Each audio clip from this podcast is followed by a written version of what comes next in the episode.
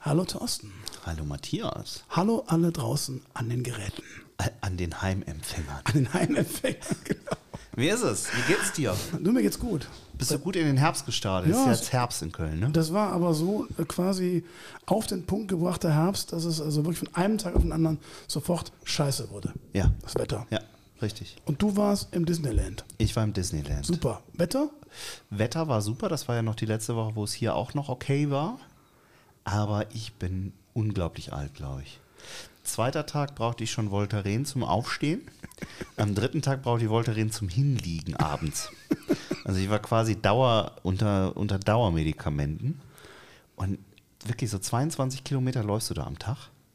Und du stehst halt zwölf Stunden in irgendwelchen Schlangen. Ne? Ist das so riesig? Ja, das ist unglaublich groß. Ich glaube, äh, wir haben geguckt, ich glaube zehnmal so groß wie das Phantasialand. Oh, das ist groß. Und da läufst du echt Strecken ohne Ende. Also das boah. ist groß. Mhm. Aber ihr habt bestimmt gut gegessen auch, ne? wir haben auch gut gegessen natürlich. Man muss ja auch was äh, gegen den Kalorienverlust tun dann. Ne? Ah, wir haben wieder einen Gast heute. Ja. Und äh, ich darf bei uns begrüßen heute den lieben Marco Danz. Hallo Marco. Hallo. Hallo. Marco. Hi. Keine Scheu vom Mikrofon. Einfach Ich beiß rein. Reinbeißen. Kannst genau. alles damit machen, was du möchtest. Der Marco kommt aus. D d d ich kann das nicht aussprechen. Tut mir Sag, sag's ruhig. Sag's ruhig. wo- Aus der schönsten Stadt am Rhein. Ich kann es nicht aussprechen. Tut mir leid. Aus Düsseldorf natürlich. Ah, genau, so heißt das ja, stimmt. D-Dorf, ne? Ja. Aber was ist passiert? Warum in Düsseldorf? Du kommst ja ursprünglich aus Bayern, wenn ich richtig informiert bin. Sekunde, Sekunde mal, Thorsten, das ist so viel früh. Gleich, wir haben, haben noch ein. Bier vor uns stehen. Also, Oh ja. So. bevor okay. wir irgendwelche Fragen stellen, öffnen wir das erste Bier. Ich wollte nur kurz von Düsseldorf ablenken, aber mit Bier geht das auch. Das, ja, das, das machen wir ganz wunderbar. ich glaube, wenn du bei der ersten Frage so reingrätscht, dann muss schon ein Bier her, auf jeden Fall. Matthias. Also, Ah, Es gibt eine Dose, wie wir hören. Das klingt ja hervorragend. Prost, Marco. Eigentlich Prost. gewollt, dass, dass die Dose aussieht wie eine ukrainische Flagge. Fast.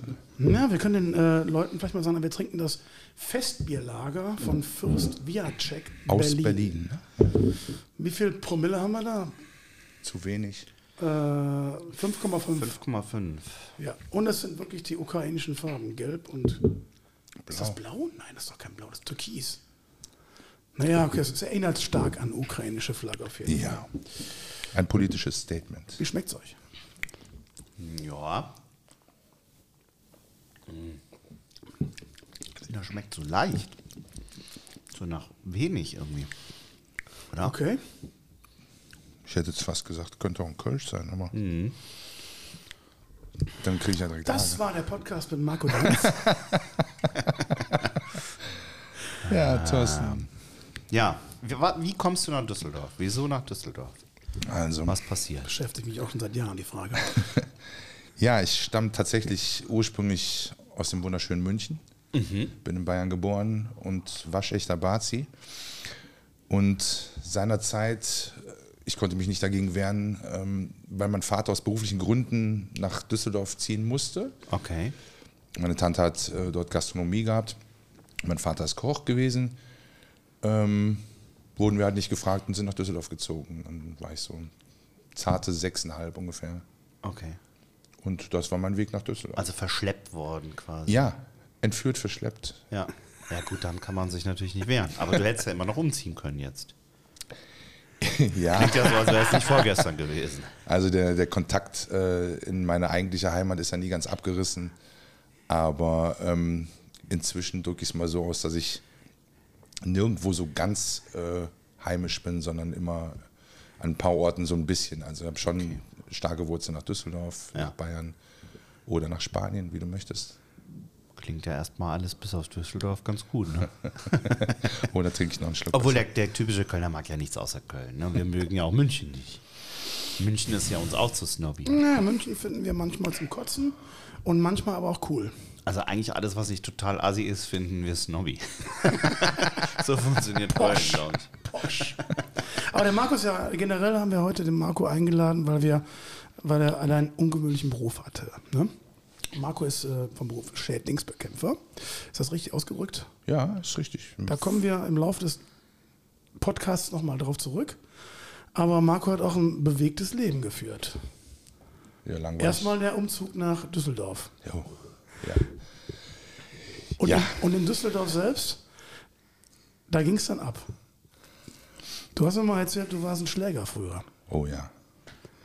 Also ähm, bei allem Spaß, den wir haben, das ist wirklich ein ernster Aspekt, auf den ich ganz und gar nicht stolz bin. Aber das ist nun mal der Haupteinstieg in, naja, wenn man es ganz krass nimmt, in die berufliche Karriere, die ich jetzt nehme. So komisch sich das anhört. Aber so ging es tatsächlich los, ja. Also da muss man sich prügeln, um äh, Schädlingsbekämpfer zu werden.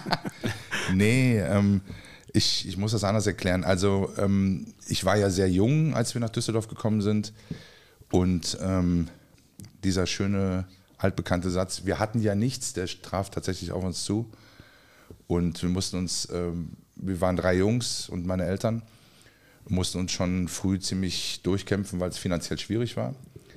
Und dann bewegt man sich natürlich auch ähm, in einem, naja, in einer gewissen sozialen Schicht, ne, automatisch, in so einem Wohnblock und so weiter, wobei wir relativ gut gewohnt haben, aber da musste man sich dann halt in solchen Gegenden durchbeißen. Und das habe ich halt schon sehr früh gelernt. Zwangsläufig. Ne? Okay. Wow. Ja. Und das geht ja manchmal nicht ohne äh, nach rechts und nach links zu deulen, ne?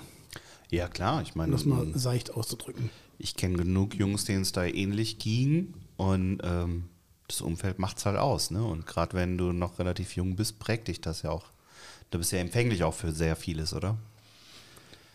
Ja, ich habe den Spieß dann aber umgedreht und habe das Umfeld dann mehr unterjocht, als es mich dann unterjochen konnte, um es Ah, mal okay. richtig krass auszudrücken. Also nochmal, ne, nichts Gutes, aber das gehört nun mal zu meinem Leben dazu.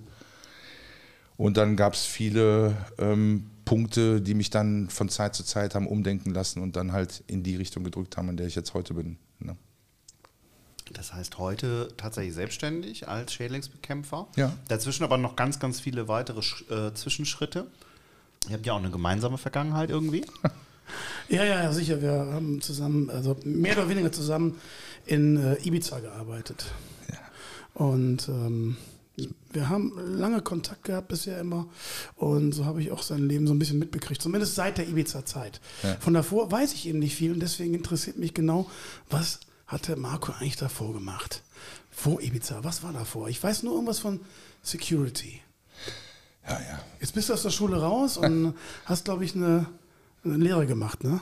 Ja, ich habe ähm, mit 16 nach 10 Jahren Schule ähm, durch ein Schulpraktikum, so ein Klassiker, wie es halt in vielen Schulen wahrscheinlich der Fall war, ähm, durfte ich reinschnuppern als Dachdecker. Und ich dachte mir, greif mal die Chance. Ich habe mich zwar für einen relativ guten Schüler gehalten, also muss dazu sagen, ich habe mich erstmal wieder hochkämpfen müssen auf eine normale Schule, weil durch meinen sehr frühen Werdegang mit viel Gewalt bin ich natürlich irgendwann auf einer Schule gelandet, ja, da ist mit Karriere dann dünn. Ne? Also ähm, das ist dann so die Endstufe gewesen, von der konnte man nicht mehr runterfliegen, um sozusagen. Ne? Also wieder nichts Glorreiches, aber äh, ich habe halt dann durch ein bisschen Wandlung äh, in meinem Leben versucht, die Chance zu nutzen, von dieser Schule runterzukommen. Bin auf eine normale Schule gekommen, musste mich dort eingliedern, mit viel kämpfen, weil wenn jemand weiß, woher du dann kommst, von welcher Schule, dann wollen die Leute sich natürlich auch mit dir messen. Auch das habe ich überstanden mit viel Hilfe meines Rektors, der noch so von der alten Zunft war und auch mal an den Ohren gezogen hat. Das hat mir wahrscheinlich geholfen. ähm, ja, und dann hatte ich eben die Chance, äh, in Form eines Praktikums ähm, in den Beruf des Dachdeckers äh, reinzuschnuppern und dachte mir, Bewerbungen schreiben ist nicht so toll, fragst du mal direkt an, ob du nicht einen Ausbildungsplatz haben kannst. Ja. Ja, so dumm wie der Chef damals war, hat er gesagt, ja. Aber wodurch kam dieser Wandel? Darf ich das fragen? Also wenn ich Fragen stelle, die ich nicht fragen darf, sag darfst- einfach Bescheid. Ne? Es gibt kein Tabu bei mir. Also wie kommt der Wandel von, wenn du selber sagst, ich war Schläger, habe die Leute irgendwie unterdrückt, war irgendwie tatsächlich ja auf, auf einer Schule, wo man nicht mehr runterfliegen kann. Was muss passieren, dass, dass man da nochmal rauskommt? Ich behaupte jetzt mal, dass ich tatsächlich trotzdem so intelligent war und habe geschnallt, dass ähm, andere Kinder oder Jugendliche mit dir nicht zusammenhängen, weil sie dich besonders toll finden oder weil sie dich mögen als Mensch, sondern eher, weil sie Angst vor dir haben. Hm. Die Mädels stehen auch nicht so drauf, wenn sich jemand nur rumkloppt. Habe ich damals so festgestellt. Das waren schon zwei Komponenten, die ich nicht so geil fand. Ne? Also ähm, dann die Selbsterkenntnis, dass auf der Schule, auf der ich dann äh, schließlich gelandet bin, dass dann die potenzielle Karriereleiter äh, da schon sämtliche Stufen weniger hat. Also äh, meine Prognose war da nicht so toll. Dann hat mir der Sport dabei geholfen noch zusätzlich. Also ich habe Fußball gespielt dann mhm. bis hin auf, auf recht hoher Ebene, also A-Jugend-Bundesliga nennt sich das oh, heute. Okay. Ja.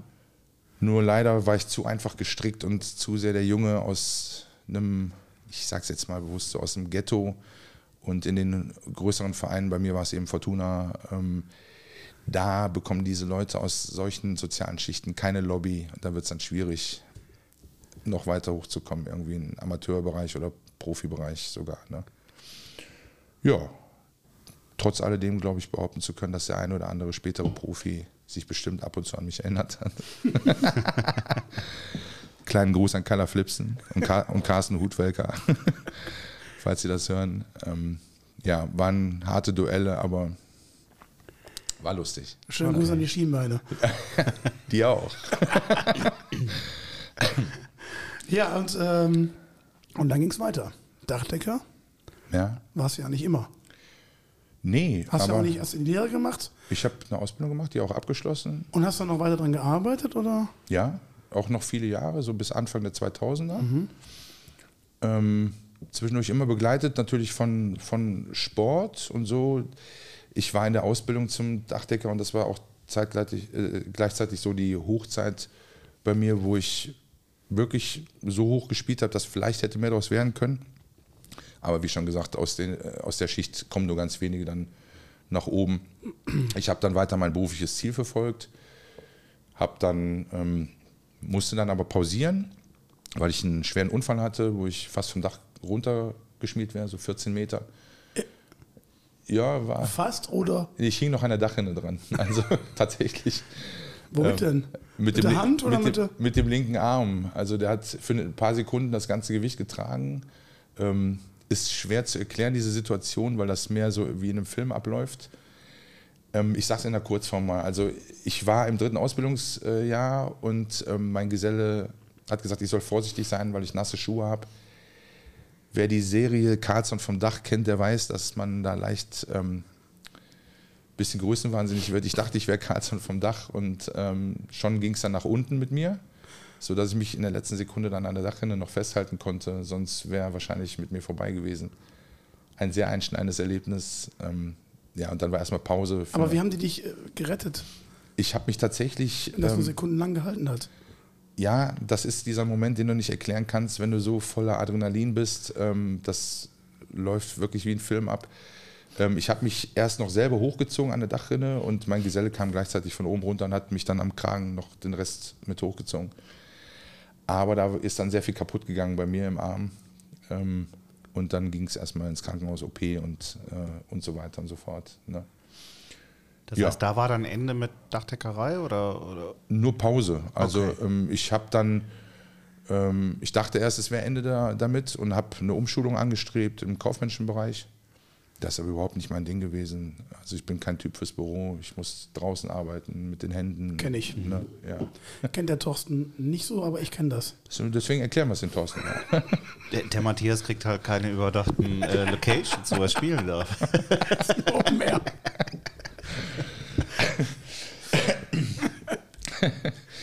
Ja, das, äh, ja, ich habe mich dann halt ausprobiert, ne? habe so ein bisschen rumgejobbt, Getränkefahrer und bis ich dann die Umschulung zum Kaufmann im großen Außenhandel angestrebt habe, aber habe dann gemerkt, das ist nichts.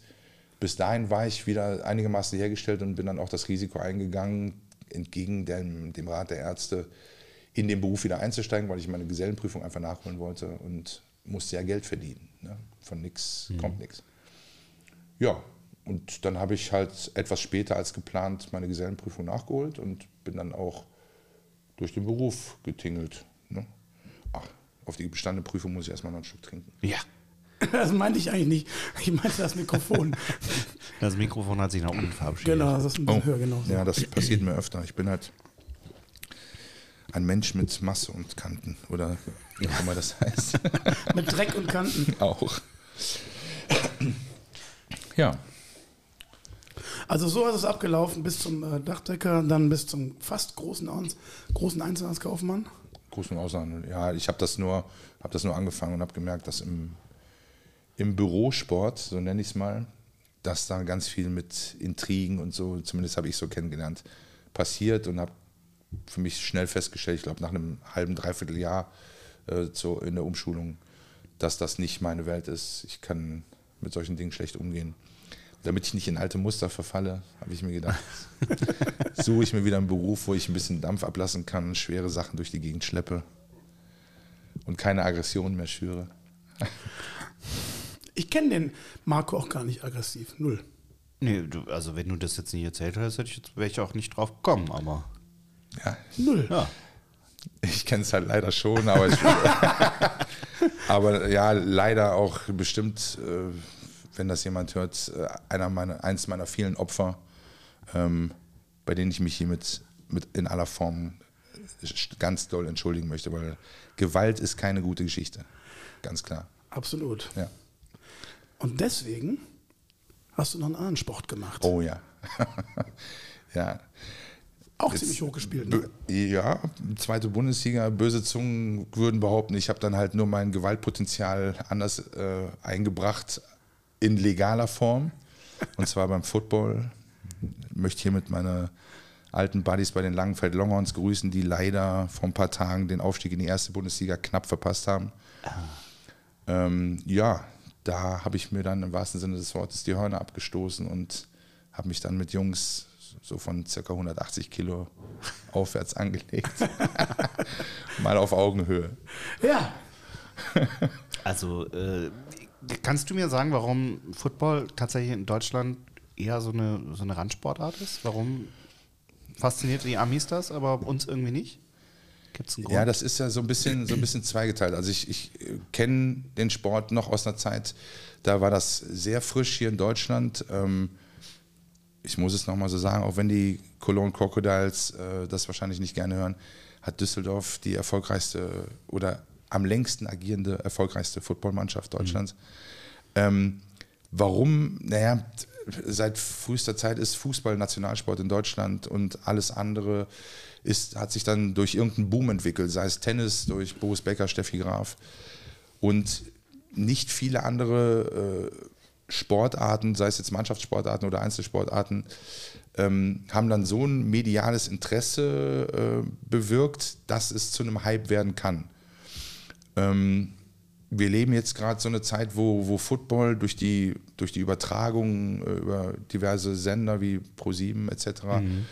halt so ein, das Interesse wieder geweckt hat, was ich gut finde für den Sport, ähm, was sich mit Sicherheit auch für die Sender auszahlt. Ähm, und, und ja, da entwickelt sich auf jeden Fall was. Dieses Jahr wurde dann die European äh, National European Football League wieder gespielt, wie vor etlichen Jahren. Ähm, ich denke, das ist alles noch so ein bisschen in der, in der Testphase, ob da jetzt wieder was richtig laufen kann.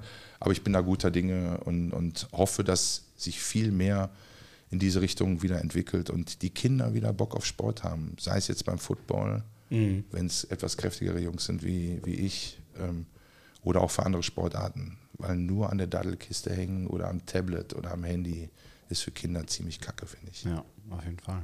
Ja. Rausgehen, schmutzig machen. Damit die Mama auch einen Grund hat, die Waschmaschine anzuschmeißen. du hast ja auch einen, äh, einen Sohn, Ja. Luis. Ja. Luis, sei gegrüßt. Ja, mein ganzer Stolz, Louis. Luis hat gesagt, du sollst hierher kommen. Also Luis ist es schuld quasi. Ne? Nee, Louis hat das gefeiert, als Ja. ich ihm davon erzählt habe. Louis hat ja letztes Jahr den Mattes kennengelernt. Ähm, wir haben zusammen hier in eurer tollen Stadt in Köln gegessen mit ein paar anderen Freunden und Louis war dabei und ähm, war ganz begeistert und äh, die Jungs fahren ja auch Motorrad äh, und war da hin und weg und äh, als ich ihm dann erzählt habe, dass Matthias mich gefragt hat, ob ich nicht beim Podcast mitmachen möchte, ist er abgegangen wie ein Zäpfchen, hat gesagt, wirst du jetzt berühmt und äh, wo läuft das? Kann ich das meinen Freunden erzählen? Und ähm, der Junge ist elf und äh, hat schon eine Menge hinter sich gebracht und eine Menge mitgemacht. Und dann habe ich ihn das einfach feiern lassen. Und naja, ich werde mal sehen, wie er re reagiert, wenn ich nach Hause komme. Ne? Also Luis, liebe Grüße, wenn der Papa berühmt wird dadurch, kann er den Matthias und mich vielleicht mitziehen. Ja. Das ist ja schon schön. Bitte, Marco, zieh uns mit hoch. Ja, ich werde alles geben. Ich denke mal, Luis druckt schon die ersten ähm, Autogrammkarten. ja. ja, das ist gut. Aber da können wir, können wir zum Luis kommen wir gleich noch in Ja. der zweiten Hälfte. Ja. Ähm, das Thema Security spielt auch eine große Rolle in deinem Leben. Oh ja. Das heißt also, ähm, du hast Football gespielt, Fußball gespielt und ähm, jetzt, ist, jetzt hast du dir einen, einen Job wieder gesucht, hast du gesagt, ne? Nachdem du nicht Groß- und Außenhandelskaufmann geworden bist. Dann hast du wo gearbeitet nochmal? Wo war das nochmal? Wo hast du gearbeitet währenddessen? Meinst du jetzt im Security-Bereich? oder? Nach, bevor du beim Security angefangen Beim Getränkedings, oder? Ja, da habe ich, hab ich hin und her gejobbt, aber ich bin ja dann wieder zum Dachdeckerberuf zurückgekehrt. Okay, du bist Ah, wieder okay. zurückgekehrt. Ne, habe meine Prüfung nachgeholt und habe dann auch einige Jahre in dem, in dem Bereich dann als Geselle dann äh, und als Vorarbeiter später Und gehabt. nebenbei war dann irgendwann ein Türsteher. Erstmal Türsteher, ne? Ja, da kommen wir wieder zurück zu dem alten Thema, die Gewalt und so. Also für jemanden mit meinem Potenzial damals, gerade knapp unter 18, ähm, man will natürlich zeigen, was man für ein harter Kerl ist. Und dann kam schnell, weil sich das so in meinen Kreisen rumgesprochen hat, kamen schnell dann die Anfragen, man möchte hier nicht mit an der Tür arbeiten. Ja, war für so einen Raufbold wie mich ein gefundenes Fressen. Ne? Ähm, hat aber auch später dann dazu beigetragen, äh, geläutert zu werden, ähm, wenn man dann auf so viel Gewalt trifft, die einem entgegenspringt, sei es mit Waffen und so weiter, dann macht das was mit einem. Ähm, bin dann irgendwann aus dem Bereich der Diskothekenbranche so ein bisschen abgewandert, mehr so in Richtung Personenschutz und Festival, äh, Konzerte und so weiter. Ne? Also, aber der Anfang war tatsächlich auch, spielte eine große Rolle eben durch das Gewaltpotenzial, ähm, das da so in mir steckte. Okay. Obwohl ich absolut betonen muss, ähm, ich habe wirklich eine fantastische Erziehung genossen von meinen Eltern, tatsächlich. Ähm, ich bin ein typisches Ritalin-Kind, tatsächlich. Also entweder, ich weiß nicht, damals hat man dann irgendwie ADHS erfunden. Ich dachte, oder ich würde es eher so nennen, ich war einfach nicht ausgelastet oder hatte zu viel Feuer im Körper, das nicht raus konnte. Kann man so und so sehen, aber damals fanden das anscheinend die Psychologen und Ärzte ganz toll, dem Kind einen Namen zu geben. Das hieß dann ADHS. Ne? Ja, ja, klar. ähm, das heißt, du hast tatsächlich vor Clubs gestanden und entschieden, wer darf rein, wer darf nicht rein. Ja, mit Okay. viel Nachdruck. Mit viel Achtung. okay. Das heißt, man hatte Angst vor dir. Leider. Ja. Die Tür. Okay. Da ja, ja ich, war, ich war nicht der Einzige. Also wir waren von einer ganzen Menge harten, harten Jungs umgeben und jeder, der in Diskotheken verkehrt, ist, äh, verkehrt hat, äh, weiß ja, dann trifft man irgendwann auf Leute, die denken, "Hm, die lassen mich nicht rein, Hm. das sollen harte Kerle sein. Ja, dann reibt sich der harte Kerl am harten Kerl. Ne? Wie hoch ist das Gewaltpotenzial von Gästen oder vermeintlichen Gästen wegen mir ähm, an der Tür? Gut, das kann man abstufen natürlich, gar keine Frage. Aber ähm, ich will mal sagen, die Masse ist nicht gewaltbereit. Aber es gibt ja immer wieder jede Menge Ausreißer, oder? Ich muss, ich muss ganz ehrlich sagen, also es hat in, in meiner Anfangszeit lag es ja dann daran, welch, welchen Ton ich anschlage. Von daher muss ich das ein bisschen anders einstufen. Je nachdem, wie ich die Leute empfangen habe, wenn ich die natürlich wie direkt behandle und sage, guck dich mal an, wie du aussiehst, ne, du kommst hier nicht rein, dann brauche ich mich nicht wundern, wenn er sauer wird und äh, ne, dann daraus irgendwas entsteht. Ähm, Im Laufe der vielen Jahre, ich habe das über fünf, ja, über deutlich, fast 30 Jahre gemacht insgesamt auf, auf dem Sektor, ähm, habe ich natürlich an meiner Art was geändert und habe die Leute dann vernünftig empfangen und habe auch vernünftig mit denen gesprochen. Das kam dann leider manchmal auf selbe hinaus, weil dann die Leute oder gewisses Klientel dann gedacht hat, Ne, da steht da halt so ein, so ein Larry, ne? So ein Larry, da gucken wir mal, dem zeige ich, wo, die, wo der Frosch die Locken hat. Ne? Auch dann war es dasselbe Ergebnis. Aber ich muss im Laufe der Jahre tatsächlich sagen, dass insgesamt das Gewaltpotenzial, und ich rede davon, dass auch mit Messern auf mich losgegangen wurde und auch auf mich geschossen wurde. Echt? Ja, tatsächlich. Da hat also, jemand sich geschossen. Ja, ja. Die Tür war aber dicker.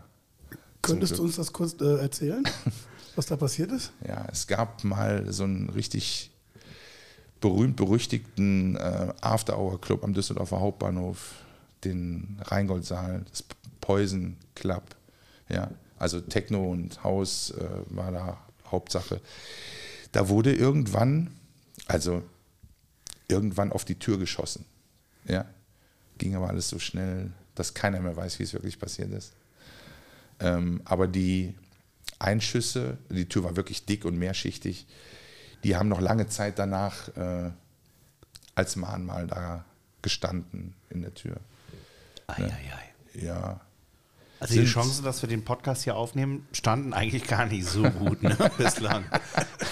Ja, das ist, das ist erst der Anfang. Also da kommen noch so, so tolle Dinge.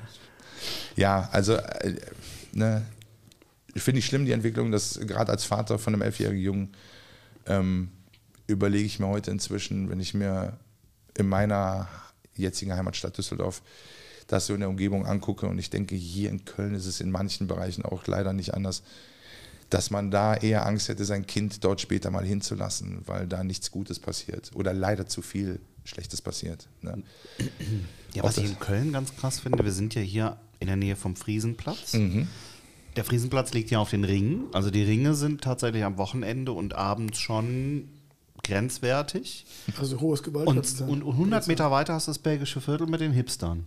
Ja, das ist nichts. Also ich verstehe nicht, wie das überhaupt funktionieren kann, dass so zwei Kulturen quasi so eng beisammen sind. Also wir sind ja wirklich zwei Straßenzüge, wenn, wenn überhaupt. Ne? Vielleicht hat da irgendjemand eine imaginäre Linie gezogen, eine Grenze. Ja, ja. ja. Ja, ich hatte aber in meiner Karriere auch das Vergnügen, hier bei euch in Köln zu arbeiten, im alten Wartesaal. Mhm. Schöne ah. Location übrigens. Mhm. Kann dann aber auch schon mal problematisch werden, wenn eine Hip-Hop oder ähm, RB-Party läuft und ich stehe dann halt da. aber ja, es ist. Äh, ich bin ein bisschen rumgekommen. So, äh. Was war denn, was für Musik präferierst du denn? Oh, ich bin tatsächlich gar nicht festgelegt, muss ich ehrlich sagen. Ich höre ähm, super gerne, vielleicht auch aus meiner Zeit auf, auf Ibiza, super gerne Haus äh, in jegliche Richtung. Ganz lieben Gruß an meine Freunde von den Strandpiraten, die ich übrigens sehr feier. War auf dem Boot sehr geil bei euch. Aber ähm, aus. ja. Ähm, ich muss dazu sagen, dass meine Eltern aus der Diskothekenbranche eigentlich kommen. Mein Vater war DJ und meine Mutter Geschäftsführerin. Und ich bin tatsächlich mit Black Music, also alles, was rund um Motown, Jackson 5, ähm, James Brown, alles, mhm. was in die Richtung geht, äh, habe ich mit der Muttermilch aufgesogen, habe später in meiner Teenagerzeit dann Heavy Metal mir ums Ohr gehauen. Sehr geil, wirklich. Also, du, hast ähm, mal, du hast mir mal erzählt, dass du deine Eltern mal bei einem Security-Job äh, ja. äh, tierisch überrascht hast. Und äh, ja. erzähl mal, das war doch. Ja, also ähm, ich habe, es war, ich denke mal, eines der letzten Konzerte von James Brown. Und das war bei uns in Düsseldorf in der Philips-Halle damals, äh, so hieß inzwischen heißt sie Mitsubishi-Halle. Ähm, und da war James Brown und es waren noch andere Künstler. Ich bin mir heute nicht mehr sicher, mit Temptation Supremes, äh, irgend, es waren noch andere Künstler dabei. Und ähm, meine Mutter, die war so glücklich, weil ich sie nach vorne an die Bühne, also meine Eltern habe ich beide dort in die Halle reingeholt und die waren vorne an der Bühne ganz nah an ihrem Jugendidol. Ne? Das war für die das Größte. Also ähm, ich glaube, ich habe ihr noch irgendwie Plektrons geschenkt von den Gitarristen und solche Dinge. Also die ist richtig abgegangen. Ne? Ähm, das freut mich heute noch. Wir reden auch noch manchmal drüber. Das war schon sehr, sehr, sehr geil. Ich muss dazu aber auch sagen, wir kommen wahrscheinlich später nochmal dazu. Ich habe auch meine Eltern nach Ibiza eingeladen zur Silberhochzeit. Und da musste meine Mutter mich auf der Bühne sehen in einem goldenen Schlüpper. Also das hat es wieder rausgerissen. hey, das war mein erster Job. Tarzan im goldenen Schlüpper. Ja. auf der Bühne. Den hast du doch heute noch an, wenn irgendwas schief geht, oder? So als Joker. Den Matt, goldenen Mattes hat ihn mir geliehen, weil, weil er das- ihm nicht mehr Kannst du dir das nicht vorstellen? Mein erster, mein erster Job auf der, auf der Bühne in Ibiza war, in einem goldenen Schlüpper und einer Perücke auf die Bühne zu, zu rufen, äh, zu laufen, bin Tarzan. rufen, ich bin Tarzan, ich bin Tarzan. Da stoße ich drauf Und dann an. wieder runter. Das war's. Mein erster Job. Also auf der Bühne. So viel hat sich ja gar nicht verändert, was? Zweiter Tag. Nee, nee, also Wahnsinn. Und, und, und dafür kriegt man Geld. dafür habe ich Geld bekommen, natürlich. Ja, Der aber Marco der, auch. nicht viel. Also es ist am Ende nicht viel übrig War nicht geblieben. viel, das stimmt. Aber ich glaube bis heute noch, dass, dass, dass der Bernd Stelter das von Mattes geklaut hat. Zwar ohne auf der Brust rumzuklopfen, aber mit den drei Haaren auf der Brust, ich meine, ein Bär, das liegt da ziemlich nah dran. Okay. Er hat ja, er hat ja dann auch als Security bei uns im Club gearbeitet. Und da kommt dann der Punkt, wo wir uns kennengelernt haben. Auf Ibiza. Das war der Einstieg. Ich wollte dann seriös werden. Okay. Also sehr, sehr, sehr speziell. Es war, es war, um das mal kurz zu erklären, also es war wichtig, weil in der Zeit, wo ich da gearbeitet habe, wir haben uns kennengelernt, da war ich quasi nur ein paar Wochen da. Da war meine Zeit in Ibiza schon abgelaufen quasi als Animateur, Hauptanimateur. In unserer Zeit äh, gab es aber Security da, die nur Spanisch sprach. So, und ähm, Wann war denn das etwa? ich war von 94 bis 96 da und war 97, 98, glaube ich, nochmal so nebenbei als Urlauber oder wie nennt man Teil- das? Teilanimateur. Referendar. Referendar da. Ähm, Au pair. Au pair, genau. Au pair. Ja, das war so mein, tatsächlich mein Einstieg. Ich war der erste Deutsche Okay. in dem Club. Wurde hier in Köln gecastet, damals im Hotel Ambassador. Also erste deutsches Security, wohlgemerkt. Ja, für diesen Club, der recht groß war und auch Zug fährt auf den, auf den Balearen mitunter. Und, Und da dann auch am Club oder also abends am ja, ja. an dem also ja, Ich war Gesamtverhaupt, äh, Gesamtverhaupt, hauptverantwortlich für die Security in dem Club, Ja, ganz, okay. weil halt keine richtige Bindung zwischen den überwiegend deutschen Urlaubern, ein kleiner Anteil an Österreichern, Schweizern und Italienern war noch dabei. Aber ähm, das war der Hauptanteil und allein die Sprachbarriere und, und auch der Umgang mit den deutschen Urlaubern. Es wurde halt gesucht. Ich muss das, ich muss das unbedingt erzählen, weil eigentlich war ich daran gar nicht schuld, sondern mein, sondern mein Vater. Der hat in der Rheinischen Post eine riesen Annonce, hoppla, eine riesen Annonce gesehen, Security gesucht, Punta Arabi. Und ich sag's euch ganz ehrlich, ich habe keinen blassen Schimmer gehabt, was das war. Und der schickt für mich die Bewerbung ab. Auch da wusste ich noch nichts davon. Und dann kriege ich eine Antwort und werde zum Vorstellungsgespräch eingeladen. In der Zwischenzeit hat das mir gebeichtet und ich dachte, da wird sowieso nichts draus. Ja, und dann stand ich vor unserer Clubchefin dann hier in Köln im Hotel im Anzug mit Krawatte. Und Sonnenbrille. nein, nein. Aber halt schön spießig, wie man sich ein Vorstellungsgespräch Ende der 90er in Deutschland vor, vorgestellt hat.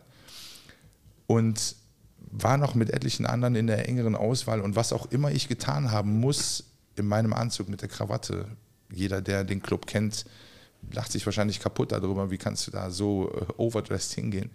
Aber ich wurde genommen und war dann ab 1997 da quasi Sicherheitschef. ja, im Prinzip schon. Und bin dann als Quereinsteiger dann noch zum Sport- und Fitnessanimateur und zum Bühnengockel gemacht worden, ohne, ohne dass ich es wollte. Ja, man darf nicht vergessen, in diesem Club waren ähm, ca. 1200 Gäste. Also es ist schon Wow, eine Menge Menschen, okay. die da rumlanden. Ja. Und äh, wenn du da Securities hast, die aufpassen sollen und deine Sprache nicht sprechen, das, äh, die Sprachbarriere und natürlich die Mentalitätsbarriere auch ganz wichtig. Ja. Die, ähm, Spanier sind halt anders drauf als Deutsch, das ist halt so. Wir sind schneller auf 180, oder? Ja, und teilweise ja. Die prallen dann halt aufeinander. Wenn und man wenn sich- dann die Sprache nicht fehlt, fehlt dann die Sprache, dann. Wenn man sich nicht versteht, können Aggressionen entstehen. Absolut. Ja, von beiden Seiten. Und er war dann in dem Sinne die absolute Pufferzone. Du hattest dabei auch spanische Kollegen, aber auch, ne? Nur Spanische. So. Ich war, also das war ein Anreiz, weil, also ich habe einen Kollegen gehabt, der an der Rezeption war, der konnte Deutsch recht gut, der Rest wirklich nur Spanisch und gerade brecht so mit Händen und Füßen ein bisschen Englisch. Ähm, da ich aber mir bei diesem ersten Schritt in das Abenteuer geschworen habe, ich gehe doch nicht ins Ausland, ähm, ohne irgendwas wiederzukommen. Das heißt, die Sprache zu lernen, die Kultur zu respektieren, anzuerkennen. Also ich wollte nicht den typisch Deutschen dort raushängen lassen, der seinen Schnitzel mit Pommes bestellt und lediglich ein Bier auf Spanisch bestellen kann. Okay. So. Und meine spanischen Kollegen haben mir wirklich sehr dabei geholfen. Ähm, insbesondere die, die mehr, mehrere Sprachen gesprochen haben. Das war dann vom, von der Tauchschule zum Beispiel ein, ein Spanier. Und so habe ich jeden Tag gefragt, was bedeutet das, was heißt das und so weiter. Und die Akzeptanz und die Anerkennung der Spanier, dass ich das so machen wollte, weil ich ja da Gast bin, die war immens. Also dieses Mi Casa es su Casa habe ich sowas von äh, volles Programm dort kennengelernt, die Herzlichkeit und so weiter, weil ich mich dort angepasst und ähm, Integriert hast, ne? ja, absolut. Und das Okay. hilft mir heute noch. Und ich liebe das. Also wenn ich da, habe auch noch einige Freundschaften aus der Zeit. Ne? Überleg Ja. mal, das sind über 25 Jahre ist das her. Echt toll. Also den Schritt war es allein schon wert. Das heißt, ihr habt auch nie den Kontakt richtig verloren. Also ihr habt euch immer irgendwie. Nee, wir waren, wir waren bestimmt nie äh, ein engerer Freundeskreis oder sowas. Dafür, also, dafür waren dann die Interessen teilweise zu groß unterschiedlich. Und äh, wir haben auch zu verschiedenen Jahren gearbeitet, das darf man auch nicht vergessen. Und ähm, ich habe natürlich einen viel größeren Bezug zu den Leuten, mit denen ich zusammengearbeitet habe Ja. in den ersten zwei Jahren, drei Jahren. Aber ähm, wenn man sich mag und versteht, dann bricht so ein Kommentar, also ein Kontakt auch nicht gut ab. Und wir haben ihn immer irgendwie gehalten. Und äh, irgendwann trifft man sich immer wieder mal. Das ist, wir treffen sich oft, aber in einer geregelten Unregelmäßigkeit. Wir müssen gestehen, dass die sozialen Medien ihren Teil dazu beigetragen haben. Ja. Die haben dann quasi Dieses komische Buch, ne? Facebook. Gesichtsbuch oder so. Ne? Ja, manche verteufeln es, ich auch oft genug, aber in Bezug auf diese Dinge, um wirklich alte Bekannte oder, oder Kontakte wieder aufleben zu lassen, zu Menschen, die du schon lange kennst, aber lange keinen Kontakt mehr zu gehabt hast, war es wirklich grandios. Und dann haben sich im Laufe der Jahre, hat sich herausgestellt, dass also Menschen aus, aus Matthias Zeit auf Ibiza, Ja. sich gleichzeitig dann halt auch als Gäste und so weiter überschnitten haben. Ich glaube, einer der, das, der besten Beispiele ist der Klaus, der vor einer Weile bei euch war. Grandioser Mensch, eigentlich aus, aus Matthias Zeit oder sogar noch davor. Davor noch, ja. Davor sogar noch. Aber der ist so die Schnittstelle auch. Ähm, Ah, okay. also ist schon eine geile Community. Unser Karlauer König, Klaus. Karlauer König, genau.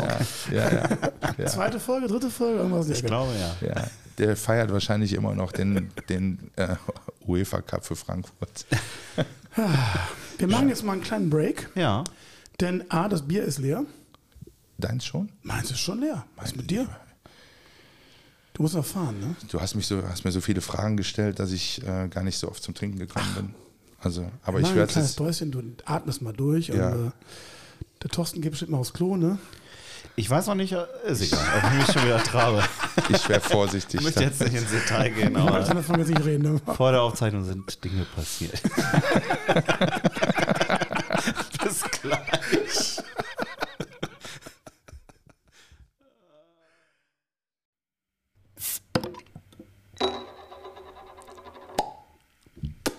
Da sind wir wieder.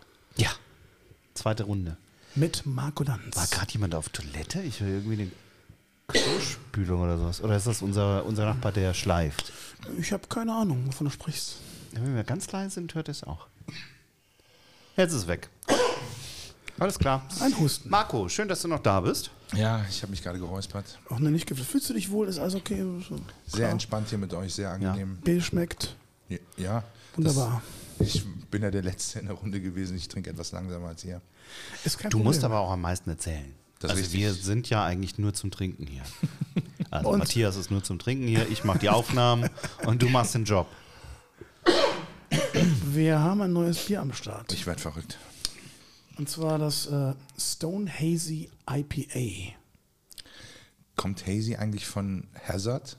Ich weiß es nicht, aber ich Ist kenne es nur, gefährlich? ich kenne aus den 80ern noch Hazy Fantasy. Nee, Hazy kommt gleich von Hafer, oder? Oder von ha Hefe? Was ist ein Haze? Also hier Ist steht, Hafer oder Hefe? keine Ahnung. Also hier steht zum Beispiel an amazingly Ich glaub, hazy. IPA. Ich glaube Hafer. Oh, 6,7 Prozent. Oh la la la la la la. Wo musst du nochmal hin? Naja. Ja, auf, auf die Couch wahrscheinlich. Ich kann es nicht aussprechen. Tut mir leid. Das An die schönste Stadt am Rhein. Düsseldorf. Ich Matthias, nimmst du eigentlich mehr Geld, oder du in Düsseldorf auftrittst? Gar keins. Nein, Nein? nein. Also man kann dich auch in Düsseldorf buchen. Ich habe oft in Düsseldorf gespielt schon. Ja. Und ich muss eins sagen, die Düsseldorfer Gäste sind super. Das sage ich jetzt nicht nur so aus Spaß, sondern äh, ich habe da immer sehr, sehr gute Erfahrungen mitgemacht. Die waren also nicht so übersättigt wie in Köln. Köln ist teilweise ein bisschen übersättigt. Das mag auch in der Karnevalsszene sein. Wir haben ja hier ein Überangebot von äh, Karnevalisten, deswegen Haben wir gar nicht. Also Karneval gibt es bei uns ja gar nicht. wollte ich gerade sagen, das gibt es ja bei euch nicht sowas.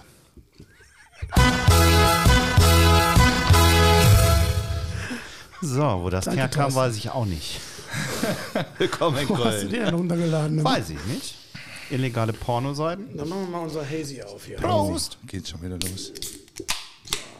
Also ein Hazy IPA. Hazy IPA.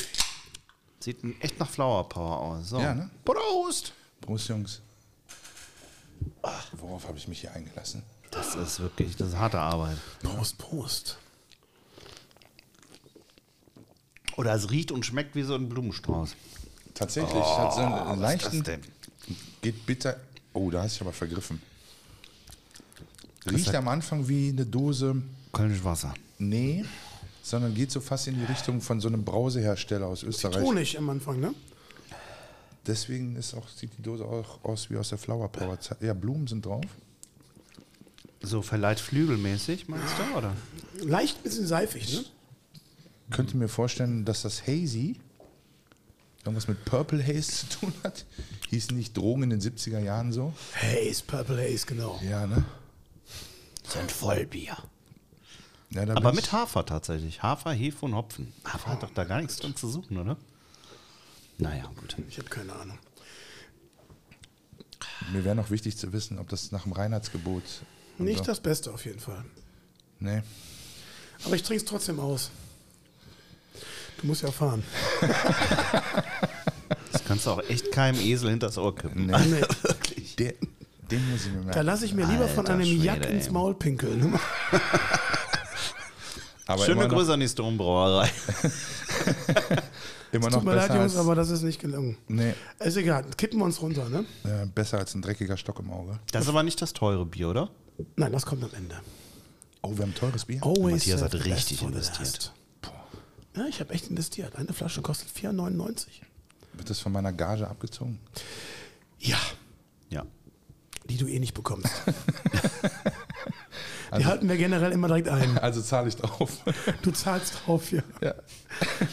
Bevor wir zu den äh, ähm, etwas tragischeren Themen kommen, sage ich mal, eine Sache noch ganz kurz. Du bist ja, ähm, du bist ja äh, eifriger Verfolger des Trash-TVs. Ich wollte da noch mal ganz kurz drauf eingehen. Ich hab's befürchtet. Der, der, der Mann, der am Ohrfeigenbaum rüttelt. Ja. Du hast ja eine ganze Zeit lang äh, dich mit dem Thema Dschungelcamp beschäftigt und hast dann im Facebook einen äh, Post immer abgesetzt, der sich allgemein großer Beliebtheit erfreute. Ich war gezwungen. Du warst gezwungen. Können wir Ja. mal ganz kurz mal anreißen, was du da eigentlich geschrieben hast? Also, Also in Kurzform, keine Sorge. ja, ja. Also es sprudelte quasi aus mir raus, als ich die ersten Staffeln gesehen habe und ähm, dachte eigentlich immer, ich wäre oder ich hätte ein kaputtes Leben gehabt. Aber wenn ich mir so den ein oder anderen hochbezahlten Promi da angeguckt habe und gesehen habe, was wirklich kaputt sein kann und dann musste ich äh, meinen Gefühlen freien Lauf lassen und musste das quasi in die Öffentlichkeit tragen. Also Öffentlichkeit meine ich eigentlich meinen Freundeskreis. Das hat dann aber scheinbar solche Wellen geschlagen, dass sie das weitererzählt haben. Hat es. Ja, und dann wurde die Fangemeinde größer und haben mich dann mehr oder weniger von Jahr zu Jahr immer genötigt, schon Wochen vorher, wann es denn jetzt losgeht und Vorberichterstattung Ja, und so. wirklich. Und die ganze asoziale Büchse der Pandora wurde da geöffnet und kein Schimpfwort war zu schade. Da kam halt der Poet in mir raus. Aber Der warum hast denn du dann nicht diese Aftershow-Dings da immer zum Dschungelcamp dazu gibt? Ja, weil ich wahrscheinlich dann, dann wären wieder böse Geister in mir geweckt worden, weil der ein oder andere oder die ein oder andere Kreatur dort hätte dann tatsächlich den Ohrfeigenbaum bei mir kennengelernt. Es, es wäre nicht anders gegangen. Gut, aber das wäre verständlich. Also das Ja. hat nichts mit der Vergangenheit zu tun. Nein. Das ist einfach normale Reaktion. Dr. Jekyll und Mr. Hyde in 2.0. Also, Es war schön, ja. Also Nochmal schönen Gruß an Toto Legat und die ganzen kaputten Leute. Sommerhaus der Stars. Ja, die können gar nichts mehr. Wobei ich immer noch darauf hoffe, dass der Mario Basler da mal zur schweren Blutgrätsche ansetzt und irgendeinen torpediert oder so. Den Aber außer Mario Basler kennt man da doch keinen, oder? Oder ich kenn da keinen Hab ich fast. irgendwie was verpasst? Ja, es fällt schwer. Also nicht jetzt aufgrund von dem, was sie vielleicht geleistet haben, weil früher war das ja so, dass ursprünglich, wie auch immer, ob jetzt im, im Showbiz, als Sportler, waren ja in den ersten Jahren ausschließlich Leute, die wirklich bekannt waren und auch etwas geleistet haben. Wie gut oder schlecht auch immer. Ja. Aber die haben was geleistet. Und inzwischen geht es nur noch ähm, um irgendwelche Ottos, die, Influencer und ja, die, die, Otto. Ey, du Otto. ja, Du Otto. die sich bekannt machen wollen und vielleicht irgendwo mal in der Diskothek den Schlüpper ausgezogen haben und äh, keine Ahnung, auf der Stange rumgerutscht sind oder so. Und das hat ja für mich jetzt nichts mehr mit Leistung zu tun, sondern sich nur über dumme Sachen bekannt machen wollen, um Klicks abzugreifen, um Werbeverträge zu bekommen. Das ist nicht mehr. Das ist nicht mehr die Welt von Nadja Abdel Farag. Ne? Also das ist einfach Aber- ein völlig anderes Niveau. Aber niemand auf der ganzen Welt hat den Krokodilanus so verzehrt Würdevoll. wie sie. Ja, ja. Von daher hat, hat sie was geleistet. Ich habe vor ein paar Tagen habe ich von, von Nadel noch was gelesen. Weißt Nadel, Nadel, Nadel arbeitet ja jetzt äh, als Markenbotschafterin für eine Bäckerei in Nordfriesland. Was? Und dann kam auch gleich, die Bäcker, die Tochter, die ist super. Die Friesentochter, Hammer. War das erste, was er sagte. Nadja ist Markenbotschafterin für eine Bäckerei in nebenbei, Nordfriesland. nebenbei. Fragt sich nur, neben was? Ich kriege gerade schon wieder Neben sich auf. wahrscheinlich. Das, ja, nachdem der Zwegert bei ihr war und äh, vor der Pleite wahrscheinlich retten wollte. Boah, ich glaube, der Matthias will mich provozieren mit der Nadel. Vielleicht gibt es eine Schreibt doch nachher Schlägerei. noch was. Schreibt nachher was Schönes. Wusa. Den Nachruf, Nachruf über Nadja Abdel Farah. Du kannst dann ja jetzt schon schreiben. Nee, ich bin, Das wär doch was. Ich bin nicht multitaskingfähig. Ich, meine ganze Aufmerksamkeit gehört euch. Ich kann nicht mich durch Nadel ablenken lassen. Das geht auf keinen Fall. Okay. Schrecklich. Wer war denn der berühmteste, die berühmteste, die du je Personen schützen musstest? Oh. Boah, da gab es eine Menge.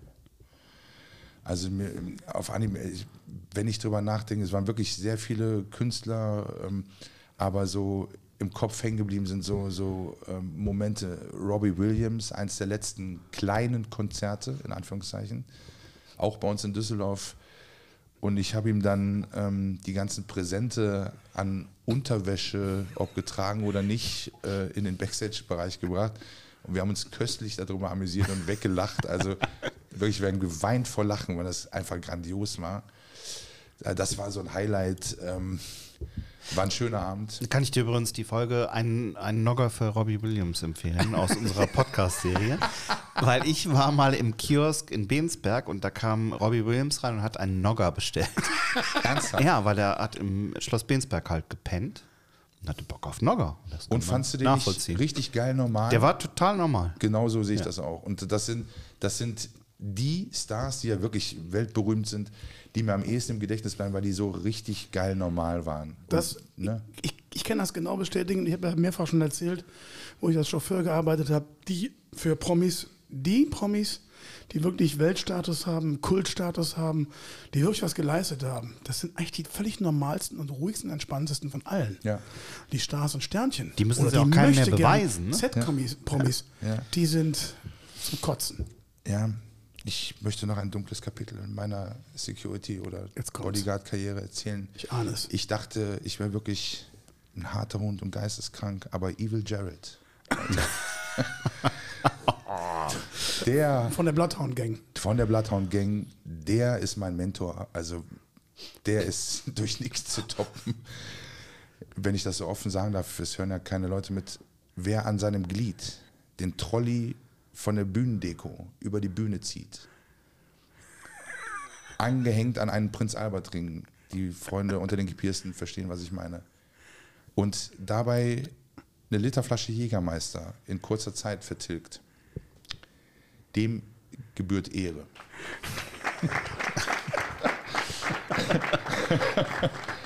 Eagle Jarrett, ja. Ja, sensationeller Typ. der Bassist, also ne? die, die, ganze, ja, die ganze Bloodhound-Gang war eigentlich ziemlich cool, ähm, aber auch Leute, Deichkind, sehr geil, sehr normal, ähm, richtig bodenständig. Gildo Horn, man verzeihe mir das, Gildo. Ich habe sehr viel Schweiß von dir auffangen müssen, aber du bist ein ganz cooler. Die Nussecken haben sehr lecker geschmeckt. Naschwerk. Ja, also waren schon grandiose Erlebnisse dabei, wirklich ähm, sehr, sehr geil. Also ich möchte die Zeit nicht missen, habe viel über die Menschen kennengelernt und auch über die Normalität oder eben Nicht-Normalität von Sängern, Stars, wie auch immer. Ne? Also war eine schöne Zeit, auf jeden Fall. Der Matthias hat ja überdurchschnittlich viele Allüren. Findest du? Ja, ja, ja, ja, ja, ja, ja. Dis, dis, dis, dis. Ich kann das nicht bestätigen und er hat mir wirklich kein Geld gegeben dafür. Echt nicht? Nein. Ja, dann ist das nur bei mir so. Ach ja, Wobei, also mit dem Bier hast du auch kein Händchen. Ne, mit dem Bier, mit dem Bier habe ich ein Händchen gehabt, das stimmt. Aber Das vielen Dank, dass du es besorgt hast. Weil Das erste Matthias gut. besorgt immer das Bier. Weil unser Biersponsor sich nicht mehr meldet. Liebe Grüße an Craft Beer Kevin. Craft Beer Kevin heißt der? Ja, er heißt Kevin. Okay. das ist doch schon. Äh, Kevin, bitte melde dich. Bitte melde dich, Kevin. Melde dich. Wahrscheinlich ist Kevin allein zu Hause. Es Weiß gab, nicht, man telefoniert. es gab aber auch, jetzt, äh, um jetzt mal auf einen äh, etwas ernsteren Teil zu kommen des Gesprächs, ähm, in kürzester Zeit zwei, ähm, ich will mal sagen, Schicksalsschläge bei euch in der Familie. Ja. Die Was ist da eigentlich- passiert? die eigentlich gar nicht so in meinen Ablauf gepasst haben, weil gerade zu einem Zeitpunkt, wo ich wirklich dann so äh, beruflich durch die Decke gegangen bin, mich selbstständig gemacht habe und ähm, wirklich mal was gerissen habe, Mit der Schädlingsbekämpfung. mit der oder? Schädlingsbekämpfung, Mhm, okay. ja, der ich dann, ähm, also zu den Anfängen kommen wir wahrscheinlich gleich nochmal, aber Kommen wir gleich noch zu. mit Ja. der ich dann ähm, wirklich durchstarten wollte, ähm, ist meine Frau schwer krank geworden. Daran ist sie nicht ganz unbeteiligt gewesen, leider. Ähm, und ist dann im Sommer letzten Jahres gestorben, mit 44 Jahren. Was natürlich für meinen oder für unseren Sohn äh, ein ziemlich harter Schlag war. Ähm, und das mussten wir erstmal auffangen, das Ganze. Ne? Dann lief es eigentlich wirklich richtig gut, privat. Und dann kriegst du so den Boden unter den Füßen weggerissen. Das war schon ziemlich heftig. Dein Vater ist doch auch gestorben vorher. Ja, kurz, kurz das- vorher. war er. Relativ kurz Nee, vorher. nee, danach. danach. Also Danach, Meine, okay. meine Frau im Juli letzten Jahres. Okay. Und dann haben wir uns wirklich recht gut gefangen. Ich muss dazu sagen, dass ich meine Eltern zu mir ins Haus geholt habe, die ähm, gesundheitlich sowieso recht angeschlagen sind oder waren und haben aber durch die Nähe zu uns und vor allen Dingen durch meinen Sohn dann nochmal so einen Auftrieb erfahren. Ne? Also das Enkelkind so nah bei sich zu haben, das, ja, die sind aufgeblüht. Und mein Vater war sehr schwer lungenkrank über viele Jahre und ähm, hatte dann ähm, nachdem meine Frau gestorben war, ähm, ein Ritual gehabt, jeden Tag, wirklich jeden Tag, und hat morgens vor der Schule mit meinem Sohn gefrühstückt. Das hat er sich auch nicht nehmen lassen. Und ich habe da mich auch absolut zurückgehalten, weil ich das toll fand. Und dann war es tatsächlich an meinem 50. Geburtstag, als äh, ich habe mir freigenommen an dem Tag und ähm, mein Sohn kam hochges hochgesprintet. Äh, Ich, wir wohnen in der ersten Etage, meine Eltern im Erdgeschoss und sagt, Papa, Papa, komm schnell, ähm, der Opa ist umgefallen. Ich dachte, er macht einen schlechten Scherz und äh, sagt das auch noch so und rennt nach unten. Und dann hat mein Vater leider seinen zweiten Herzinfarkt erlitten. Und ich habe noch versucht, ihn wiederzubeleben. Es hat nicht hingehauen, aber mein Sohn stand daneben. Also die Bilder loszuwerden, ist schwierig. Ähm, ja, das war halt, äh, der Notarzt hat ihn zwar nochmal zurückgeholt, aber da war im Nachgang nichts mehr zu machen aufgrund der Vorerkrankung und so weiter. Ja, und so wurden aus fünf Menschen in einem Haus nur noch drei. Ähm, Was ist mit deiner Frau passiert? Das ist ja eine, eine schwierige Geschichte vorher. die war schwere Alkoholik Möchtest du darüber reden? Alkoholikerin. Oder sollen wir das. Äh, Nö, ist, ist okay. Es ja, gehört ja mit zu meinem Leben dazu. Ich kann ja nicht nur die lustigen Dinge erzählen. Das äh, ist kein Geheimnis eigentlich. Ähm, was genau ist da passiert? Ja, ich habe das eigentlich, ähm, warum auch immer, deutlich später erst herausgefunden oder erfahren, Ähm, meine Frau ist ähm, zweimal umgefallen in der Wohnung und ähm, wir sind daraufhin zum Arzt gegangen und die haben eine schwere Polyneuropathie, das ist eine Nervenerkrankung oder eine Erkrankung des zentralen Nervensystems, ähm, diagnostiziert. Und zu Beginn sagte einer der Ärzte oder hat zu meiner Frau gesagt, dass das ein klares Anzeichen auf Alkohol, Alkoholmissbrauch ist. Und da ich von der ganzen Geschichte nichts wusste, ähm, bin ich in diese Arztpraxis gegangen und habe den Herrn Doktor zusammengepfiffen, wie er denn zu, dazu käme, meiner Frau sowas zu unterstellen. Dumm und unwissend, wie ich war. Ähm, ja, und dann hat sich das über Jahre so weiterentwickelt. Ähm, oh, ich glaube, entweder haben wir ein Wespennest hier oder jetzt wird die Wand hier geschliffen. Entschuldigung. ähm, ja, wir lebten dann weiter mit der Erkrankung. Äh, durch Medikamente und so weiter war meine Frau auch dann irgendwann wieder arbeitsfähig. So dachte ich. Und ähm, dann wurde, weiß ich, ich glaube, nach zwei, drei Jahren eine Leberzirrhose diagnostiziert, was ja eigentlich offensichtlich ist, wodurch sowas entsteht. Mir wurde aber glaubhaft versichert, ähm, dass die durchaus schweren Medikamente, die meine Frau nehmen musste, die auch wirklich viele waren, dass das auch dadurch entstehen kann. Und ich hatte bis zu dem Zeitpunkt immer noch keine Ahnung, was der Hintergrund des Ganzen war. Bis ich dann halt mal zu Hause das ganze Depot gefunden habe. Ja. Wo war das? Ähm, wir haben einen ausgebauten, Also das Versteck meine ich jetzt. einen ausgebauten Spitzboden und ich weiß gar nicht mehr, was ich gesucht habe. Ich habe wirklich keinen blassen Schimmer gehabt und habe irgendwas gesucht. Also da in dem Spitzboden sind dann die Wintersachen eingelagert gewesen und, und ähm, alte Spielsachen von, von meinem Sohn, die, dann, die er nicht mehr gebraucht hat und so weiter und habe dann hinter einem Schrank ähm, eine Flasche hervorblitzen sehen, die nicht gut genug versteckt war. Habe den Schrank vorgezogen, es ist so genau in den Dachschrägen gewesen und habe dann da zwölf Flaschen härtesten Fusel gefunden. Ne? Das heißt, ihr habt zusammen gelebt, verheiratet und du hast es nicht gemerkt? Jahrelang oder? Schwer zu glauben, ja. Okay. Tatsächlich. Also ich verstehe das auch bis heute immer noch nicht. Auch am Atem nicht, niemals? Nee, ob sie, keine Ahnung, auf welche Art auch immer. Ich muss dazu sagen, dass sich das so entwickelt hat, dass wir uns dann quasi aufgeteilt haben. Wenn ich dann von der Arbeit kam und sie war ja schon zu Hause und hat sich in den ersten Jahren zumindest dann zu Hause dann um den Kleinen gekümmert äh, und äh, auch um den Haushalt und so weiter. Und es kam nicht selten vor, dass sie dann schon ähm, quasi schlafen gegangen ist, wenn ich nach Hause gekommen bin.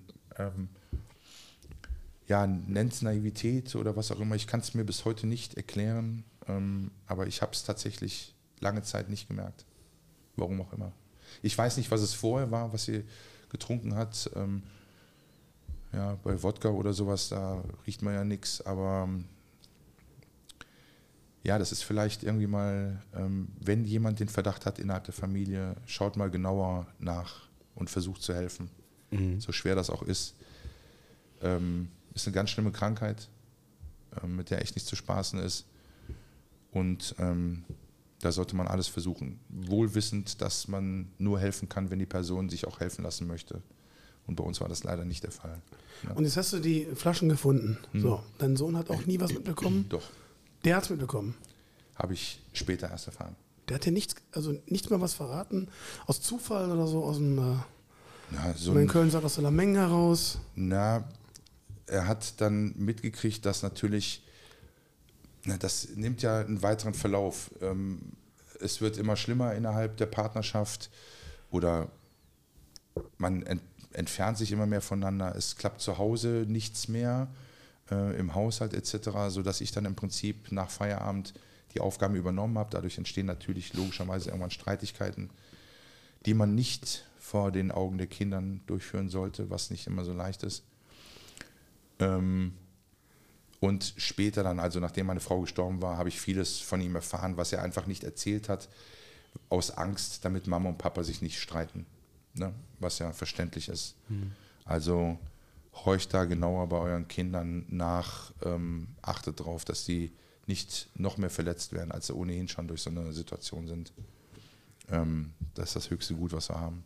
Ja. Gab es irgendwelche Anzeigen, wo du, äh, Anzeichen, wo du sagst, da hätte ich es merken können? Oder Aber du hast es auf was anderes geschoben? Oder? Im Nachhinein, ja, da wird dir einiges klar und dann denkst du, Gott, bist du blöd. Ne? Mhm. Also ähm, da rechnest oder zählst du dann eins und eins zusammen und dann ergibt das natürlich ein klares Bild. Aber jetzt war ich auch wirklich so genau in dem, in dem Strom drin. Es war dieser Wechsel von Angestellter. Es stand schon zur Debatte, dass ich mich selbstständig mache. Das Ganze ging über insgesamt sieben Jahre tatsächlich. Ne? Okay. Ne? Das ist schon eine lange ja. Zeit. Sieben Jahre, in denen du es nicht gemerkt hast? Oder? Nee, sieben Jahre, also die letzten, ähm, die letzten vier, viereinhalb Jahre. Also ich habe es ungefähr zwei Jahre, vielleicht zweieinhalb Jahre nicht mitbekommen. Was okay. davor gewesen ist, kann ich nicht sagen, das weiß ich wirklich nicht. Ja. Aber just ab dem Zeitpunkt, ähm, ab dem ich ab dem ich es dann herausgefunden habe, ähm, war es klar. Und dann entwickelt sich sowas ähm, zu einer ganz bösen Fratze. Also dann passieren Dinge, die du rationell, rational nicht erklären kannst. Dann wird Post versteckt im Wäscheschrank und lauter solche Dinge. Also mhm. Dinge, die eigentlich keinen Sinn ergeben. Aber das ist, sind alles ähm, ja, deutliche Zeichen bei so einer Alkoholkrankheit. Ne? Und was ist dann weiter passiert? Als ja. ihr habt es rausgefunden und du hast es rausgefunden, ja. so dann äh, geht man doch normalerweise, äh, also würde ich jetzt versuchen, auch ahnungslos in solchen Situationen, würde ich sagen, komm, wir müssen das jetzt behandeln irgendwo. Richtig. Also nicht nur psychologisch, sondern natürlich auch körperlich irgendwo. Die gesamte Palette bin ich durchgegangen. Von den anonymen Alkoholikern über Entzugsklinik, Ärzte, Leberarzt, äh, sämtliche Ärzte, die daran beteiligt waren, ähm, also auch der Neurologe meiner Frau und so weiter. Jetzt ist es aber so, dass auch als Ehepartner, wenn der Patient bzw. die Patientin nicht möchte, dann erfährst du vom Arzt nichts. Ne? Okay. Und ich bin mit ihr wirklich überall hingefahren. Wir haben alles versucht, auch mit der Unterstützung meiner Eltern, die vieles versucht haben, sie dabei zu unterstützen, insbesondere meine Mutter. Ähm, aber wenn ein Mensch so krank ist und sich nicht helfen lassen möchte, dann hast du keine Chance.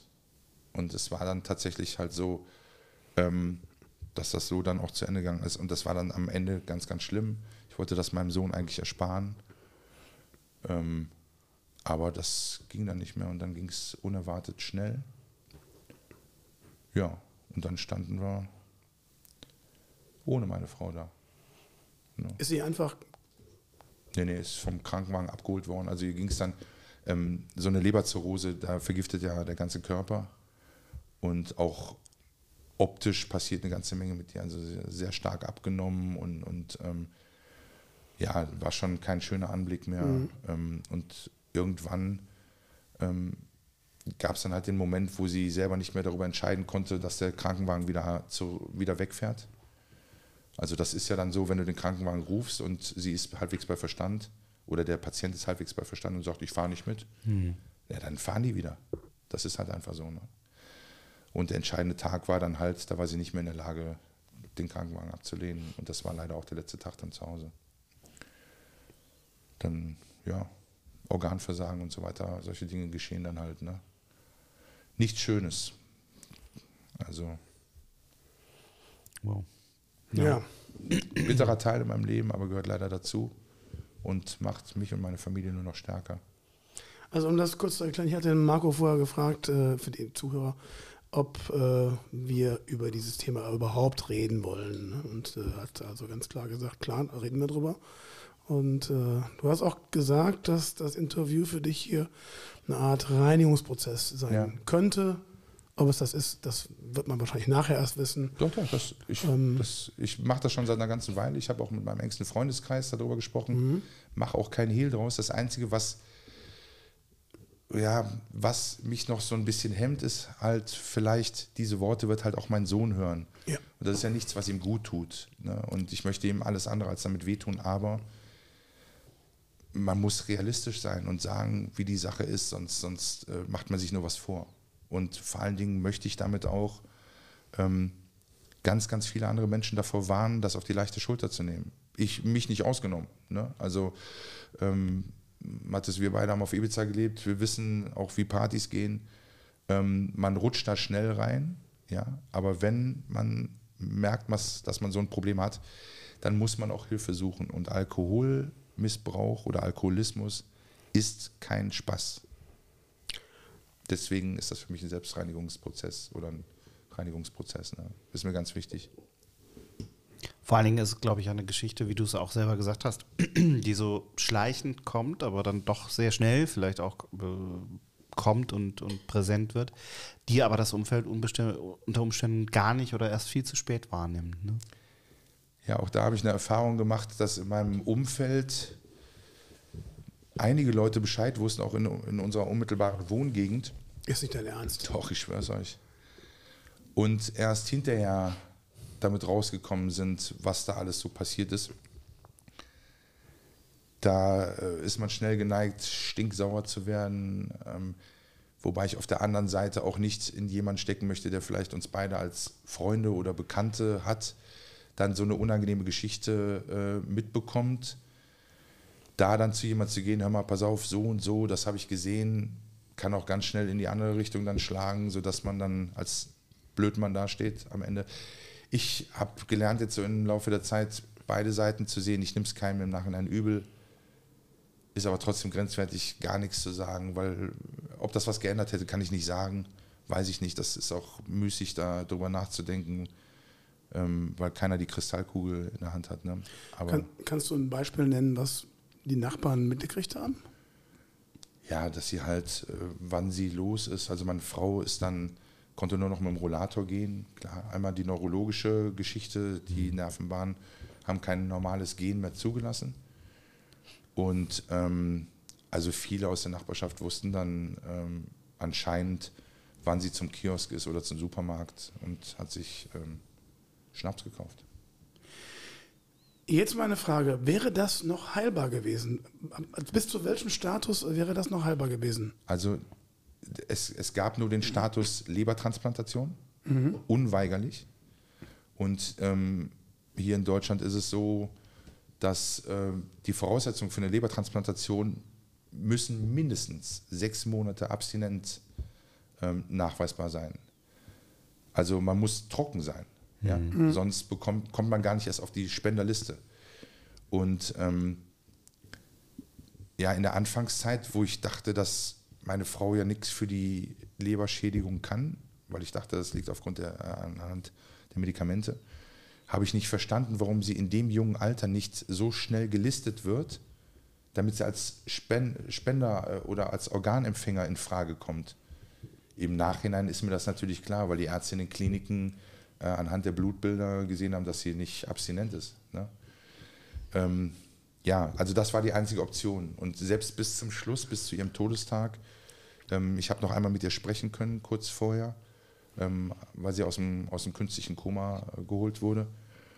Ähm, selbst da habe ich ihr gesagt, dass, sie, dass das ihre einzige Chance ist. Sie muss in, in eine Therapieeinrichtung, um mit ganz viel Glück dann vielleicht noch so viel Zeit zu haben, um ein Spenderorgan zu bekommen. Aber ob ihr es glaubt oder nicht, selbst da hat sie noch gezögert und gesagt, lass mich doch erstmal nach Hause kommen und mir in Ruhe eine Klinik aussuchen. Also es ist ganz schlimm, ähm, dass diese Vergiftungserscheinungen, die machen ja auch viel mit dem Gehirn. Ne? Also die Leber ist halt dafür da, um unseren Körper zu entgiften. Mhm. Und wenn das nicht mehr passiert, dann sieht man das in jedem Bereich am Hirn, an der Haut, am ganzen Körper. Noch eine Frage. Ja. Aber ist denn nicht in dem Moment, wenn wirklich das Gehirn angegriffen wird, die, gibt es denn nicht die Möglichkeit zu sagen, okay, es muss irgendjemand anders für diese Person entscheiden? Wie kann denn die Person in dem Fall eine Entscheidung treffen? Ich gehe erstmal nach Hause. Eigentlich müsste doch der, der Ehemann, Vater, Mutter, keine Ahnung wer, ja. sagen, nee, nee, Moment mal, das wird jetzt damit mit der ja, Person gemacht, mit meiner Frau. Ist in Deutschland alles andere als leicht, jemand, um es hart zu sagen, zu entmündigen. Ja, oder ähm, eine Person zu bestimmen, die halt über diese andere Person zu bestimmen hat. Ja, einen Vormund, einen sogenannten. Das ist nicht so einfach. Und dann ist es auch noch, Entschuldigung. Ne Trink ruhig was. Das ist ein leckeres Bier. Ja, ich, ich scheue mich ein bisschen. Du kannst auch ein Wasser haben. Also bei dem Bier biete ich auch Wasser an. Ich habe noch gutes gleich. Eigentlich schon paradox, über das Thema zu sprechen und dann von Bier zu trinken. Ne? Ja. Ich habe auch kurz drüber nachgedacht, aber ja. Ja, ähm, wir wissen ja damit umzugehen. So, ähm, es spielt dann auch noch mit eine Rolle dabei, dass du halt immer schwankst dazwischen, sie kriegt die Kurve, ich krieg sie überzeugt oder man kriegt den Partner überzeugt oder den Menschen, wen auch immer, ähm, da jetzt was zu unternehmen. Also du hängst in, irgendwie in so einer Dauerschleife fest zwischen, ich möchte Menschen helfen, ähm, ich entziehe dem Menschen jetzt, und das hat ja nun wirklich was mit Würde zu tun, das letzte bisschen Würde, weil er selbst für sich nicht die richtige Entscheidung treffen kann. Und dann müssen auch noch die Gesetze mitspielen, ähm, die das dann zulassen. Und der Zeitfaktor spielt natürlich auch noch eine Rolle. Ne? Das alles so in Angriff zu nehmen, ähm, das ist gleichzeitig sehr, sehr schwierig. Ich kann nur jedem raten, sich in so einer Situation alle nur erdenklich mögliche Hilfe zu suchen. Egal aus welcher Richtung. Ja. Also ich wünsche dir auf jeden Fall alles, alles Gute und äh, vor allen Dingen mit deinem kleinen Sohn. Ja. Der ja nicht mehr so klein ist mittlerweile. Nee, der ist schon 1,54 Meter oder sogar noch größer. Wir müssten mal nachmessen. Dass ihr das verarbeitet auf jeden Fall. Schon größer als ich also. Ja, das ist mein, so schwer. mein ganzer Stolz. Ich bin, muss es an der Stelle mal sagen, ich bin unendlich stolz, wie er das alles gemeistert hat. Das ist zwar ein dunkles Kapitel in seinem Leben und er hat schon viel gesehen und musste viel früher erwachsen werden oder reifer werden, als das eigentlich mit elf sein dürfte. Aber ich bin sehr, sehr stolz auf ihn und bin mir sicher, dass wir als Familie einen richtig geilen Weg gehen und die Oma noch mitnehmen und meinen Bruder auch noch mitnehmen. Und das ist schon gut so. Luis sei gegrüßt von hier aus. Ja. Schöne Grüße. Von mir auch, Champ. Wir machen ein Päuschen. Schon wieder. Ja. Ja, wir müssen das Bier austauschen. Also Ja, wir müssen Bier tauschen. Schwierig, dass jetzt nach dem Block ist, aber es Wenn ist ich- Zeit für ein neues Bier. Wenn ich, wenn ich das so ehrlich sagen darf, die zwei Jungs brauchen eine Pause, um die Tränchen wegzuwischen. Bis ja, gleich. auch. Bis gleich. Gleich wird's eklig. Oh ja.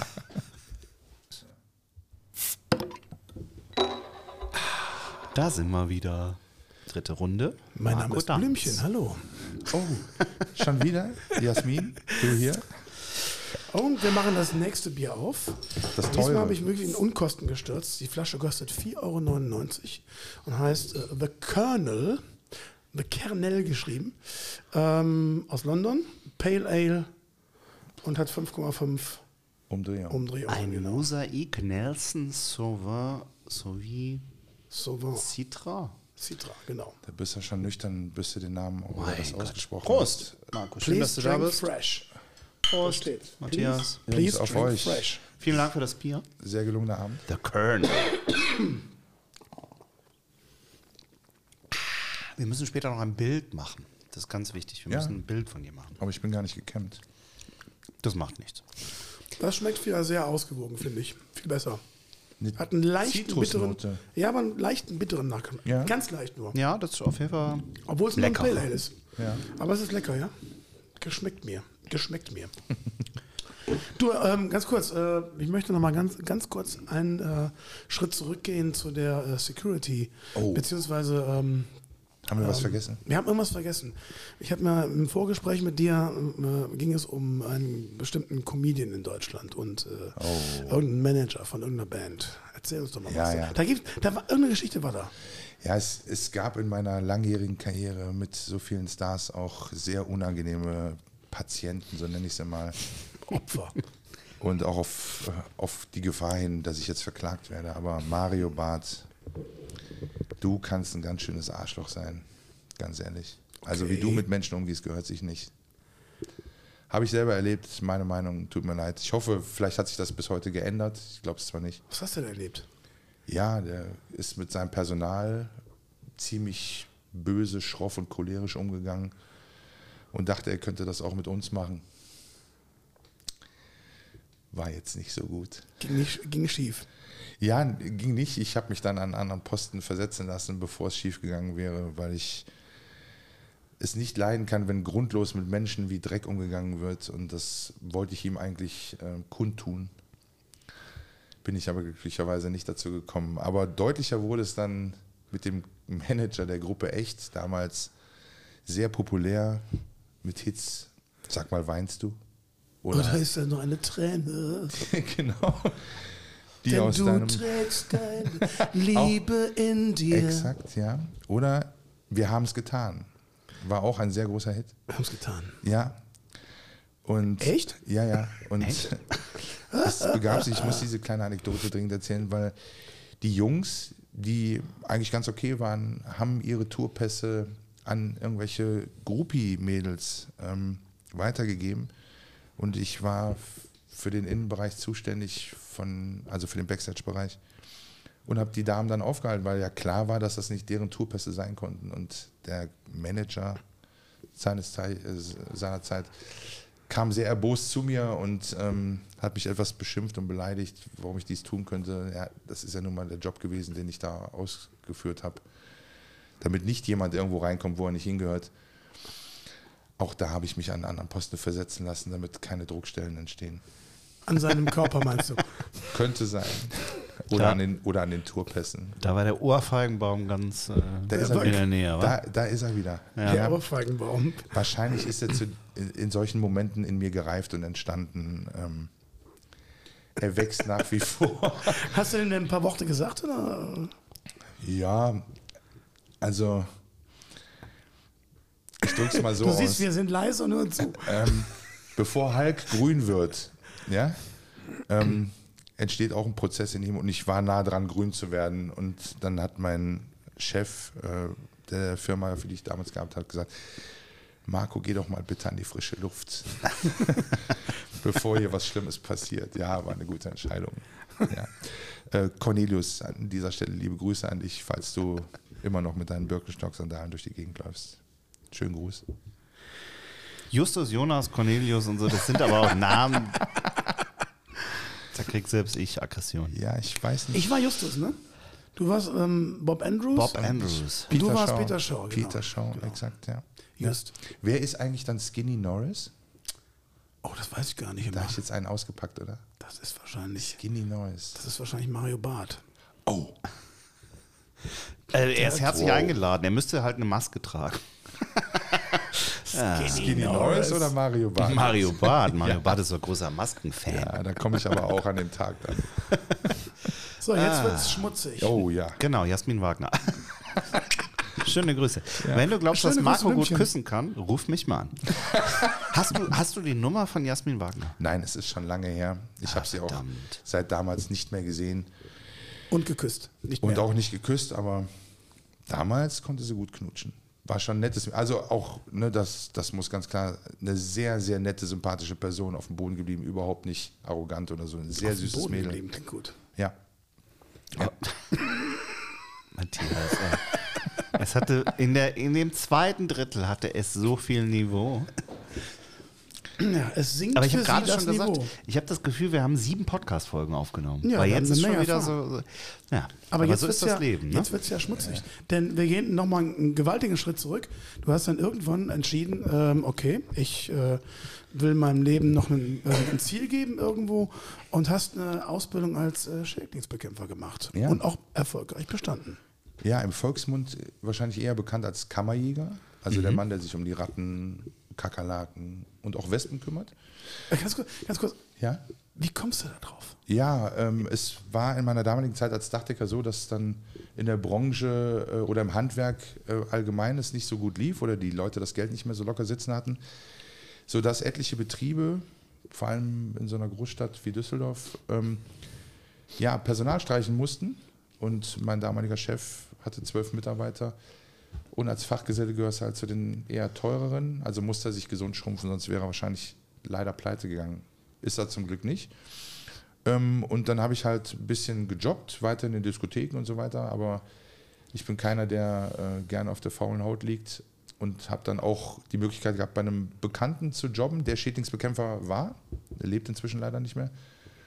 Ähm, und ähm, fand das interessant und habe mich dann über den Beruf informiert und habe dann tatsächlich da eine Perspektive drin gesehen, weil, weil es nicht sehr viele davon gibt. In Deutschland gerade mal ca. 1200 äh, Schädlingsbekämpfer für 83 Millionen circa nicht viel. Okay. Und habe tatsächlich entschieden, mit Anfang, Mitte 30 ähm, nochmal eine neue Ausbildung zu machen.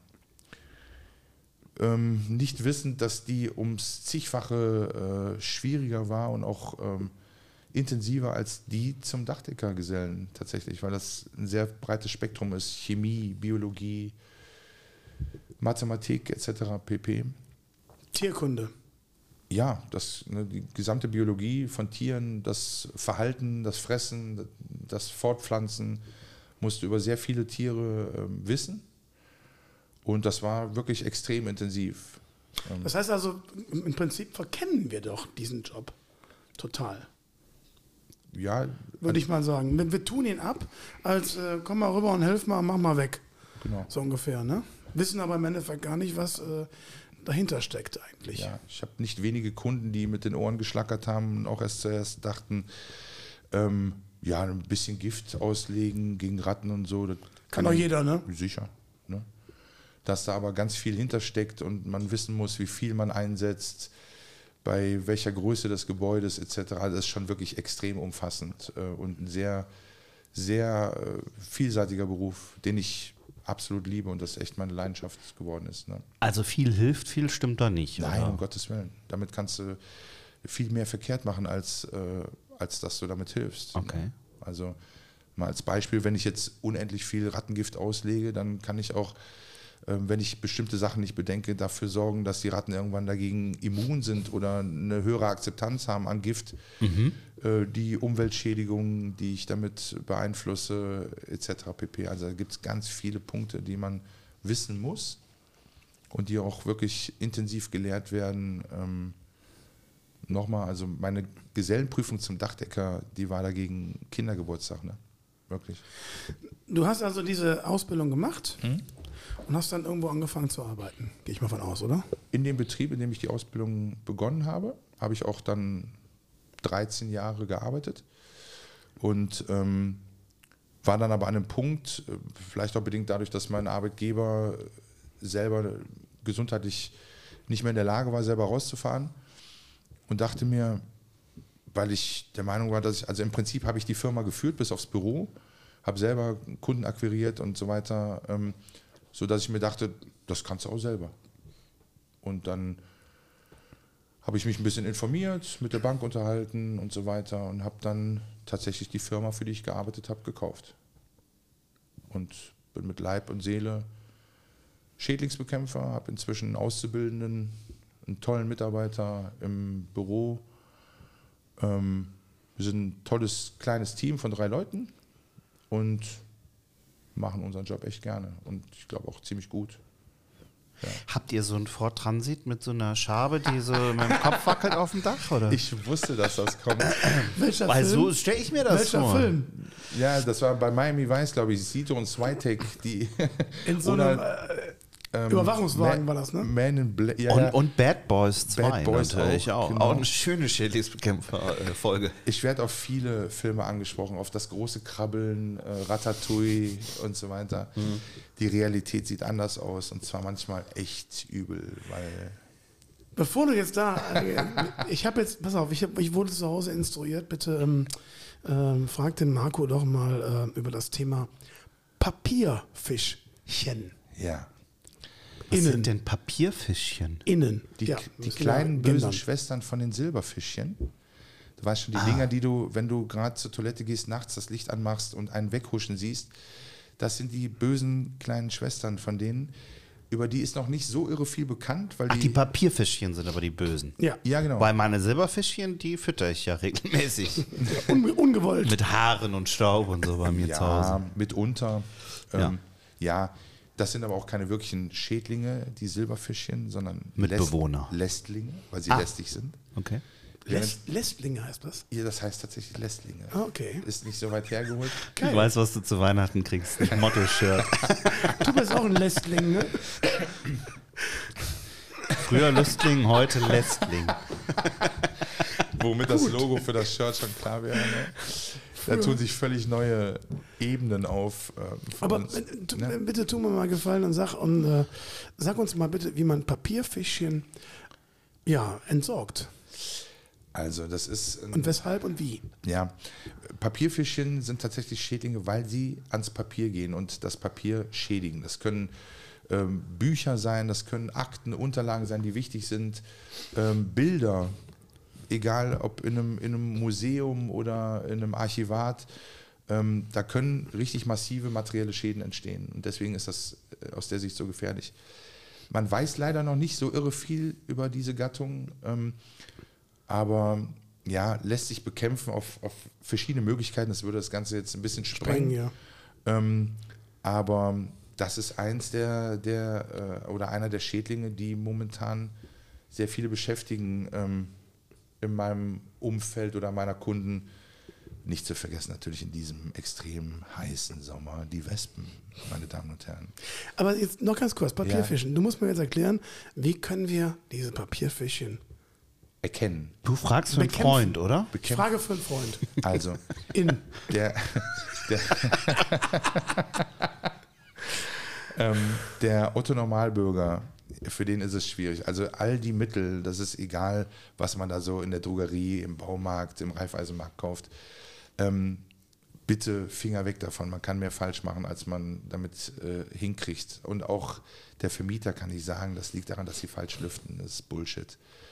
Ähm, in solchen Fällen, wenn es so komplex ist, sollte man auf jeden Fall einen Fachbetrieb aufsuchen und die helfen dann oder zeigen verschiedene Möglichkeiten auf, wie man das bekämpfen kann. Zu erkennen, ist der gemeine Papierfisch im Gegensatz zu dem Silberfischchen daran, dass diese drei langen Fühlerchen am Hintern fast oder beinahe noch länger sind als das Papierfischchen selber. Ja? Im Gegensatz zum Silberfischchen, da sind diese drei Härchen nicht so lang. Das jetzt mal zum leichten Verständnis für den Otto Normalbürger. Also einfangen oder mit so einer mit so einer Klebetafel, die man im Drogeriemarkt bekommt, die kann man auslegen, da ist kein Gift drauf. Da kann man die dann mit fangen, weil die darauf kleben bleiben und dann kann man sich die genauer angucken und sehen, oh, diese drei Härchen hinten am Popöchen sind viel länger als der eigentliche Körper. Das muss ein Papierfischchen sein. Du hast mir doch eben noch was anderes gesagt. Ja. Und wo bekommt man die her? Aus einem alten Buch oder, oder äh, kommen die einfach so oder mutieren die aus dem Silberfischchen? Also prinzipiell sind diese Gattungen, also alles, was dazu gehört, Papierfischchen, Silberfischchen, Ofenfischchen. Ja, man kann Ofen gibt es auch. Es gibt auch Ofenfischchen, ja. Die habe ich garantiert. Wenn man sich meinen Ofen anguckt, habe ich die. Ähm, ich nenne die Fischstäbchen. die macht man doch nicht im Ofen.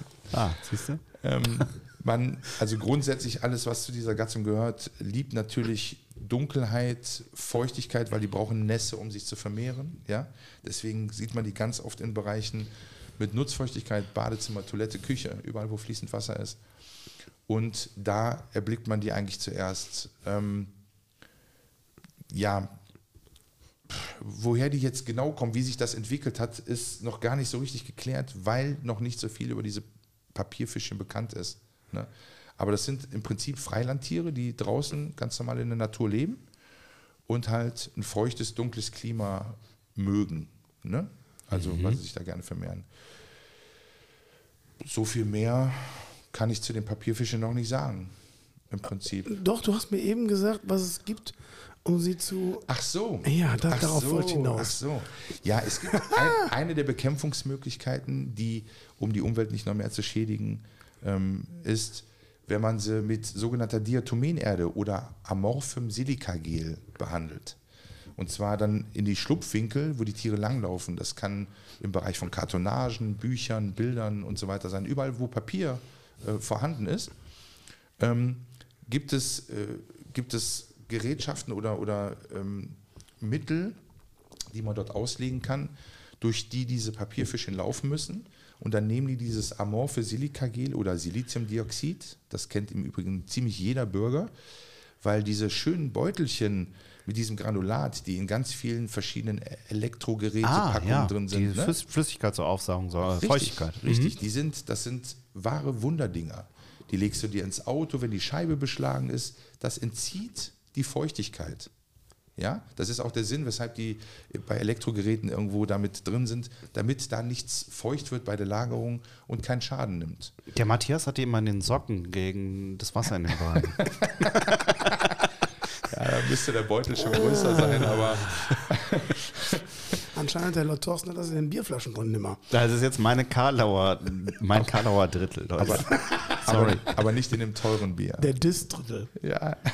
So, und dann, was, was passiert dann mit Dann den Fischen? laufen die Tiere da durch und nehmen dieses amorphe Silikagel, das übrigens ein Naturprodukt ist, schon ja, hunderttausende von Jahren alt. Es wird ähm, über, über die Zeit im Erdboden gepresst, das wird abgebaut dann und da laufen die durch und nehmen dieses äh, sehr grobporige ähm, Mittel mit dem Körper auf und das trocknet die aus. Ja? Also es ist quasi eine ökologische Schädlingsbekämpfung ohne Einsatz von Giften. Ja? Sehr zu empfehlen, weil unsere Umwelt ist ja schon kaputt genug. Du wirst doch mit Sicherheit oft auch zu. Ich, ich werde das natürlich mit dem. äh, Ich werde das weitergeben, gar keine Frage. Ja, bitte. Und äh, Sag deiner Frau schönen Gruß natürlich. ne? Sie kann mich anrufen. du wirst doch mit Sicherheit auch sehr, sehr oft wegen Wespen gerufen. Oh, Das muss doch dein. Äh, das muss doch dein Trauma sein, eigentlich, ne? na, Fluch und Segen. Also, ähm, in, in, ich bin jetzt 15 Jahre Schädlingsbekämpfer äh, oder im Volksmund Kammerjäger, ähm, Rattenfänger von Hameln, Schabenschubser, Mäuseflüsterer, wie auch immer. Die Namen habe ich alle schon bekommen von meinen Kunden. Ähm, und habe wirklich in diesen 15 Jahren nichts so krass erlebt wie dieses Jahr, was die Wespen angeht. Ein Zeichen für einen sehr milden äh, Winter, den wir im Prinzip gar nicht mehr haben. Also Minusgrade kann ich mich schon länger nicht mehr daran erinnern, über einen längeren Zeitraum. Also es war dieses Jahr wirklich sehr extrem, was meiner Firma natürlich extrem gut tut, aber auch ein so ein bisschen dann, ähm, ja, der Akku ist dann schon ziemlich leer gewesen. Ne? Und ich habe tatsächlich gestern mein bisher letztes Wespennest weggemacht, aber die Monate Juni, Juli, August, die waren schon unfassbar, ja. Und ähm, wer da genauer nachgucken möchte, darf sehr gerne in der ZDF-Mediathek bei Volle Kanne nachgucken. Da habe ich dann genau beschrieben, dass eigentlich nichts zu 100% hilft gegen Wespen draußen, wenn man essen möchte. Ähm, man kann lediglich ähm, so eine kleine Sprühflasche nehmen, um die zu besprühen mit Wasser. Dann, das suggeriert, dass es anfängt zu regnen. Dann fliegen die weg. Vom Tisch ist aber alles kein Allheilmittel. Ja, die Wespen haben dieses Jahr den Sommer bestimmt, tatsächlich, in ganz Deutschland. Äh, Sind die denn wirklich unter Naturschutz? Darf man die nicht einfach so. Ja, das Killen. ist ta- tatsächlich so. Und da möchte ich auch, lege ich großen Wert drauf. Entschuldigung. Trink doch mal einen Schluck. Ja, mal. das ist der trockene Hals. ja, lecker, das schmeckt, ne? Also, Körnel. große Warnung an alle Bundesbürger und BürgerInnen. Hör auf, bitte. Entschuldigung. Ähm, alle wildlebenden Tiere stehen unter Artenschutz. Und auch die Wespen, die keinen guten Ruf haben, wobei das ja nur ein bestimmter Teil der Wespen ist, die keinen guten Ruf haben, dürfen nicht einfach abgetötet werden. Wir befinden uns hier in Nordrhein-Westfalen und wer sowas macht, wir reden hier nicht von einer Wespe, nach der geschlagen wird, die einem im Gesicht äh, klebt oder so, da wird bestimmt kein Richter irgendwie ein Strafverfahren eröffnen. Aber wer sich an einem Wespennest vergeht und das abtöten möchte und ist nicht sachkundig, also so wie meine Berufssparte, der riskiert eine Strafe von 50.000 Euro hier in Nordrhein-Westfalen. Das variiert in den verschiedenen Bundesländern teilweise noch höher. Also mal ganz abgesehen von der Gefahr, in, der, in die sich da jemand begibt, ähm, bitte Finger weg. Ja? Auch die Feuerwehr kann nicht helfen dabei, sondern nur ein Fachbetrieb, der sachkundig ist im Sinne der Schädlingsbekämpfung oder vielleicht noch ein Imker, nicht da dran gehen. Ja? Sich an einen Fachbetrieb wenden in der, in der näheren Umgebung, die helfen dann schnell und gezielt. Und ähm, wer Tipps braucht äh, im Umgang und Verhalten mit Wespen, der darf sich gerne meinetwegen auch über euch ähm, an mich wenden. Tipps sind natürlich kostenlos, ähm, damit jeder durch den nächsten Sommer kommt, ohne gestochen zu werden. Ja, wir geben da gleich nochmal deine, deine Homepage. Hast du eine Homepage? Ja, ne? Ja, ist noch etwas in Arbeit. Aufgrund der vielen Arbeit ist sie noch nicht fertig, aber Nach dem Gedicht sagen wir Bescheid. ähm, aber ganz kurze Frage nochmal. Wir haben ähm, vor zwei, zweieinhalb Jahren ungefähr. Hui, da ist aber ein Husten. Entschuldigung. angesagt. Hast Ja. ein Papierfischchen quer. Hast du ein Hast du Papierfischchen mitgebracht? Brauchst du eine Pause? Matthias. hatten aber- wir ein Wespennest äh, im, im Dach. Und wir hatten ähm, wir hatten kurz, ein, zwei Jahre vorher, wurde bei uns alles gedämmt. Nicht nur von außen, sondern auch von innen. Mhm. Haben wir so ein Dämmding bekommen, da irgendwie eine zweite Wand. So, pass auf. Jetzt hatten wir ein Wespennest, das brummte die ganze Zeit. Hatte ich das äh, im, am Büro, wo ich dann, ich dachte, das gibt es doch gar nicht mehr. Das brummt die ganze Zeit. Und irgendwann, da waren auch Ritze schon da, kamen die Wespen original ins Zimmer rein. Mhm. So, und dann äh, von draußen flogen sie mal rein und zu mir ins, zu mir ins Zimmer kamen sie mal rein. Ja. Und dann haben wir dann äh, dem äh, Hausverwalter Bescheid gesagt, der hatte noch einen Kammerjäger oder Scheindienstbekämpfer gerufen und der ging dann daran mit einer Art äh, Staub. Weiß ich nicht, ob das Staub oder Puder. War, ja, nee, es war irgendwie sowas, so ein Zeug, was äh, den, den ähm, so, ein, so, ein, so ein Schaum. Ja. Schaum, ist das richtig? Geht auch. Und dieser Schaum hat dann alles. Was macht dieser Schaum? Was ist da passiert? Also, Was hat er gemacht? Und der hat, der hat ja getötet im Endeffekt. Es gibt verschiedene Formulierungen ähm, für die Mittel, ähm, womit man dann Wespennest bekämpft, wenn es sich denn nicht umsetzen lässt, wohlgemerkt. Ne? Ja. Also in den meisten Fällen sprechen wir von der deutschen oder gemeinen Wespe, das sind auch die, die zu uns an den Tisch kommen und die für uns auch gefährlich werden, weil sie besonders groß werden, die Nester. Und es gibt entweder Stäube, Aerosole, also für den Volksmund Spray, oder eben Schaum, um Wespen zu bekämpfen. Man kann es auch noch mit Gel machen, äh, aber das dauert länger. Und all diese Mittel wirken Insektizid. Das heißt, sobald die damit in Berührung kommen, sterben die. Ja, ein Insekt ist ganz einfach äh, aufgebaut. Die haben nicht wie wir eine Schutzschicht über den Nervenbahnen, sondern da wirkt das sofort an den Nerven, äh, an den Membranen und, und, und so weiter. Und die sterben sehr schnell dadurch. Wohlgemerkt, wir reden hier von Profimitteln und nicht vom Paral aus der Drogerie. Ja? Also Finger weg davon, auch nicht mit Feuerzeug und Spraydose, bitte. Wieso darf das denn eigentlich verkauft werden, wenn ich dann 50.000 Euro Strafe zahle?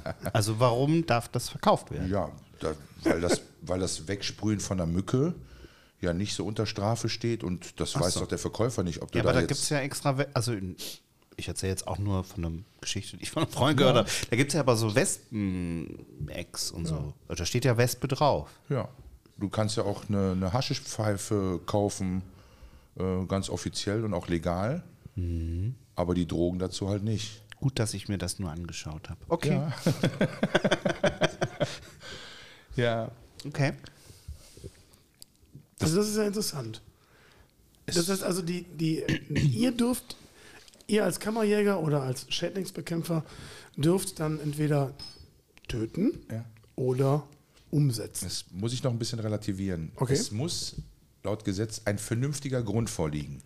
Und der liegt vor, wenn dieses Nest sich in unmittelbarer Nähe des Menschen befindet und die Gesundheit des Menschen gefährdet ist. Das war es bei uns. Ja, dann liegt der vernünftige Grund vor und dann darf das Nest entweder, wenn es machbar ist, umgesiedelt werden. Das war nicht machbar dann abgetötet oder bekämpft werden durch jemanden, der sachkundig ist. Und zwar nur jemand, der sachkundig ist. Mhm. Das ist der exakte Gesetzestext oder der, ja, die Regel, die dafür gilt. Ne? Alles andere ist sich strafbar. Aber hätte man nicht den Matthias umsiedeln können? Also nee. dann hätten die Wespen ja bleiben können, ich, wo sie ich, waren. Ich spüre gewisse feindliche, feindliche ja. Schwingungen hier irgendwie. Ja. Ein Wespenfreund. Von der rechten Seite. Ich bin ein Wespenfreund. Ja. Ein Freund der Wespenteil. Ja. Wir reden dann nächsten Sommer nochmal drüber, Thorsten.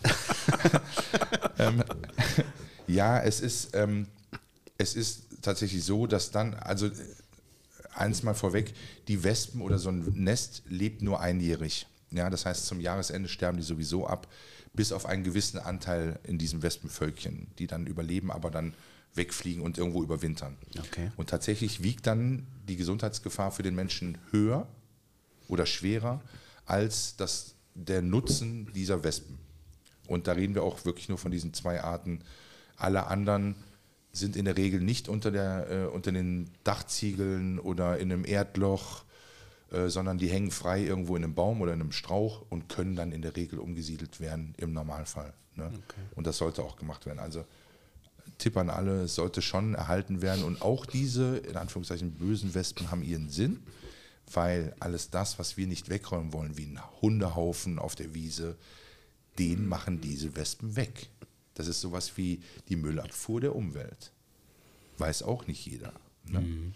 Alle anderen Wespenarten bestäuben tatsächlich Pflanzen und äh, sorgen genauso wie die Bienen für den, für die, ja, für den weiteren Wachstum unserer Nutz- und Zierpflanzen äh, in der Umwelt und haben deswegen ein besseres Ansehen vielleicht als die bösen Wespen, die zu uns an den Tisch kommen und von der Bratwurst was haben wollen, weil, wenn man den Gedanken zu Ende spinnt, eben noch am Hundehaufen, um den zu entsorgen und dann auf meiner Bratwurst.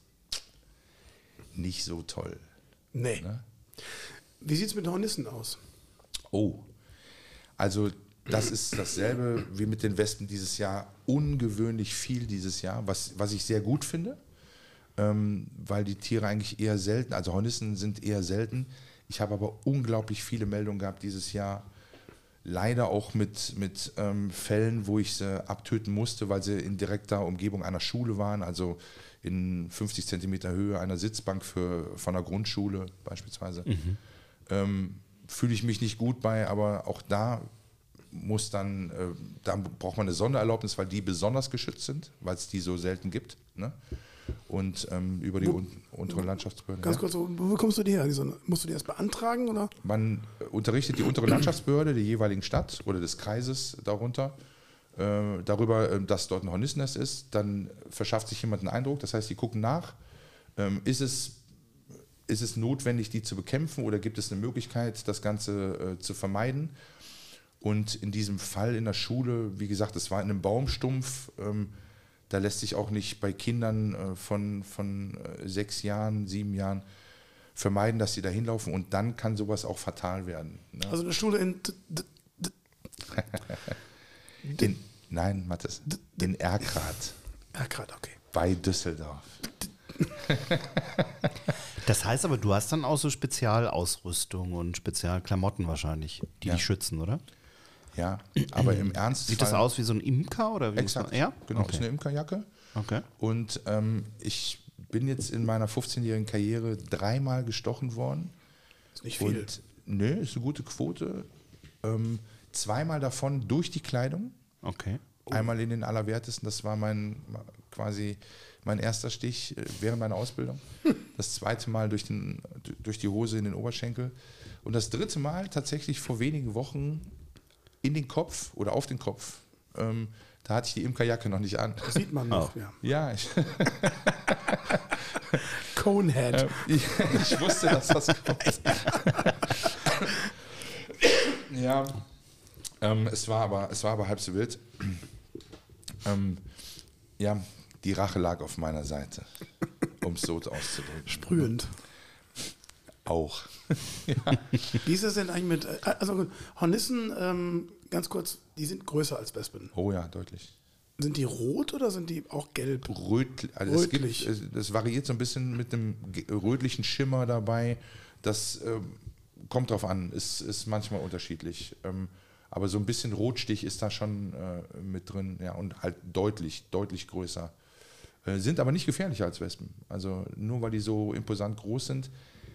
Man meint das dann automatisch. Ja, oder? es gibt auch viele Legenden, die, die äh, schon seit Jahrzehnten oder noch länger durch die Gegend äh, schwärmen, sieben Hornissenstiche töten kein Pferd, ja, weil Hornissen nicht giftiger sind oder der Stich nicht giftiger ist als der von der Wespe. Jetzt macht es den Unterschied, ob ein Mensch allergisch reagiert oder nicht. Aber auch das ist ein sehr geringer Anteil der Bevölkerung, die wirklich hochgradig allergisch reagieren würden auf einen Wespen- oder Hornissenstich. Ne? Wie sieht denn so ein Alltag bei dir aus? Also hast du da zehn Einsätze, fährst die ganze Zeit von Haus zu Haus, guckst dir die schlimmsten Sachen an oder? ja, ja, das, das Also ich, ich habe gar keine Ahnung, wie so ein Tag startet. Das, das war mein Stichwort, ne? Und schlimmsten Sachen. Meinst du die Tatortreinigung? Ja, unter anderem auch, aber ja. ich, ich meine, wie startet so ein Tag im Leben von Marco Danz? Kriegst also, du dann Anrufe oder hast du Termine im Voraus und weißt, in vier Wochen muss ich sowohl als auch. die Papierfische bei Manellis? ja, sowohl als auch. Also ich habe einen festen Kundenstamm, das sind beispielsweise Hausverwaltungen ähm, ähm, oder auch viel in der Gastronomie. Mhm. Ähm, das ist ein anderer Teil meiner, meines Berufsbildes. Ähm, ich bin quasi die Schnittstelle zwischen dem Amt für Verbraucherschutz und Lebensmittelkontrolle und dem Gastronom. Der Gastronom muss sicherstellen, dass er schädlingsfrei ist und dass alles den hygienischen Bestimmungen entspricht, damit wir alle ähm, ohne uns Sorgen machen zu müssen essen gehen können. Ja? So, das kann er selber feststellen, aber wenn er ein Problem hat, darf er nicht selber bekämpfen. Das darf nur jemand, der sachkundig ist. Also nehmen die Leute meinen Dienst in Anspruch. Das heißt, ich kontrolliere die Betriebe, das Top-Restaurant bis hin zur kleinen Pommesbude und ähm, schaue nach, ob da alles schön sauber ist, ob alles im Sinne des HACCP nennt sich das, also das ist die Gefahrenanalyse gefährlicher Kontrollpunkte, ähm, ob da im Laden grob gesagt alles in Ordnung ist. Dann dokumentiere ich das und habe auch ein Überwachungssystem für beispielsweise Mäuse, Ratten, Kakerlaken und Lebensmittelmotten. Ja? Und da gibt es ein Überwachungssystem mit, mit Fallen, wo dran geguckt wird, ob da irgendwas drin gelandet ist. Da sind Lockstoffe drin. Also, also du legst Fallen aus, kommst dann zwei Tage später wieder und guckst, ob da was drin ist. Nein, oder? alle, Drei, alle drei Monate in der Regel. Alle drei Monate, okay. Ähm, das ist ein, Möchtest du ein Wasser? Ich könnte dir auch ein Wasser anbieten. Ja, ich nehme nochmal von dem teuren Bier. Teures Bier. Matthias, wirklich teures Bier. Ja. Wirklich gut.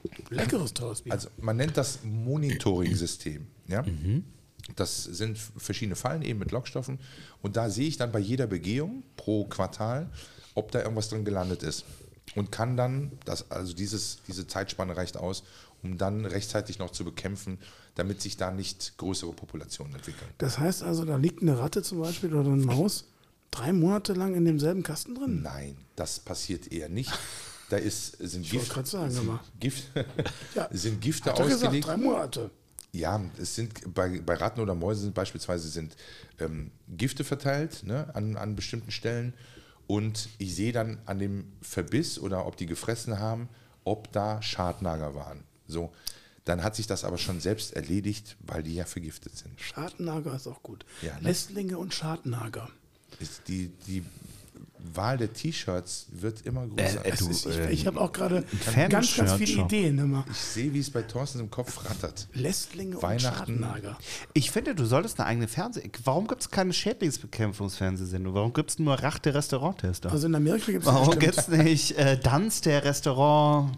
Achtung, Kämpfer. Kontrolle. Reiniger. Gibt doch schon Achtung, Kontrolle. Zum Beispiel. Ja. Ja. da findet sowas auch statt. Du warst bei Volle Kanne? Ich war bei Volle Kanne schon ein paar Mal ähm, und, und habe dort zum Beispiel jetzt im letzten Sommer über Wespen eben berichtet. Da ging es darum, was man als Hausmittelchen nehmen kann, angezündetes Kaffeepulver, Zitronella und so weiter. Und kläre da so ein bisschen auf, um den Leuten A, vielleicht unnötige Ängste zu nehmen und ein paar Tipps an die Hand zu geben und so weiter. Dann, Also bist du live in der Sendung quasi. Ja. Als, als Experte quasi. ja, Das habe ich dreimal quasi gesagt. ja. Dreimal. Ähm, ich möchte gerne die Hysterie der Nosferatu-Spinne klären. mir geht das nämlich auf, ganz ehrlich, mir geht, das ja, gar- mir geht das total auf den Sack, dass ich jedes Mal, wenn ich mein Handy aufmache bei Google, der zweite Bericht ist direkt Nosferatu-Spinne gesehen. Einer wurde gebissen, ja. knapp am Tod bin vorbei. mir ziemlich sicher, dass es dem noch gut geht. Ja.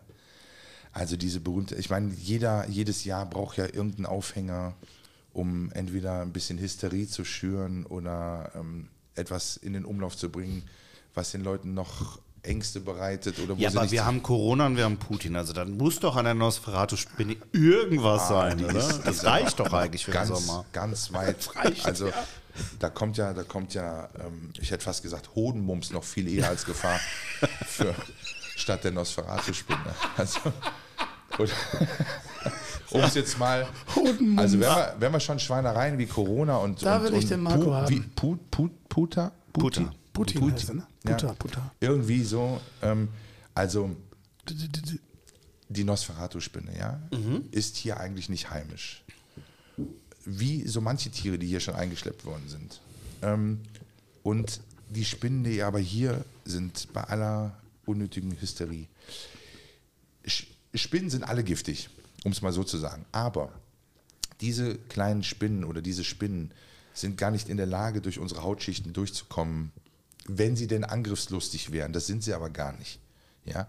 Die haben viel mehr Angst vor uns, die verschwinden vor uns, die hauen ab, die verstecken sich, weil wir eigentlich ein viel größerer Feind sind. Die kämen nicht auf die Idee, uns einfach anzugreifen, im Schlaf in den Hals zu beißen, weiß der Geier was. Ja?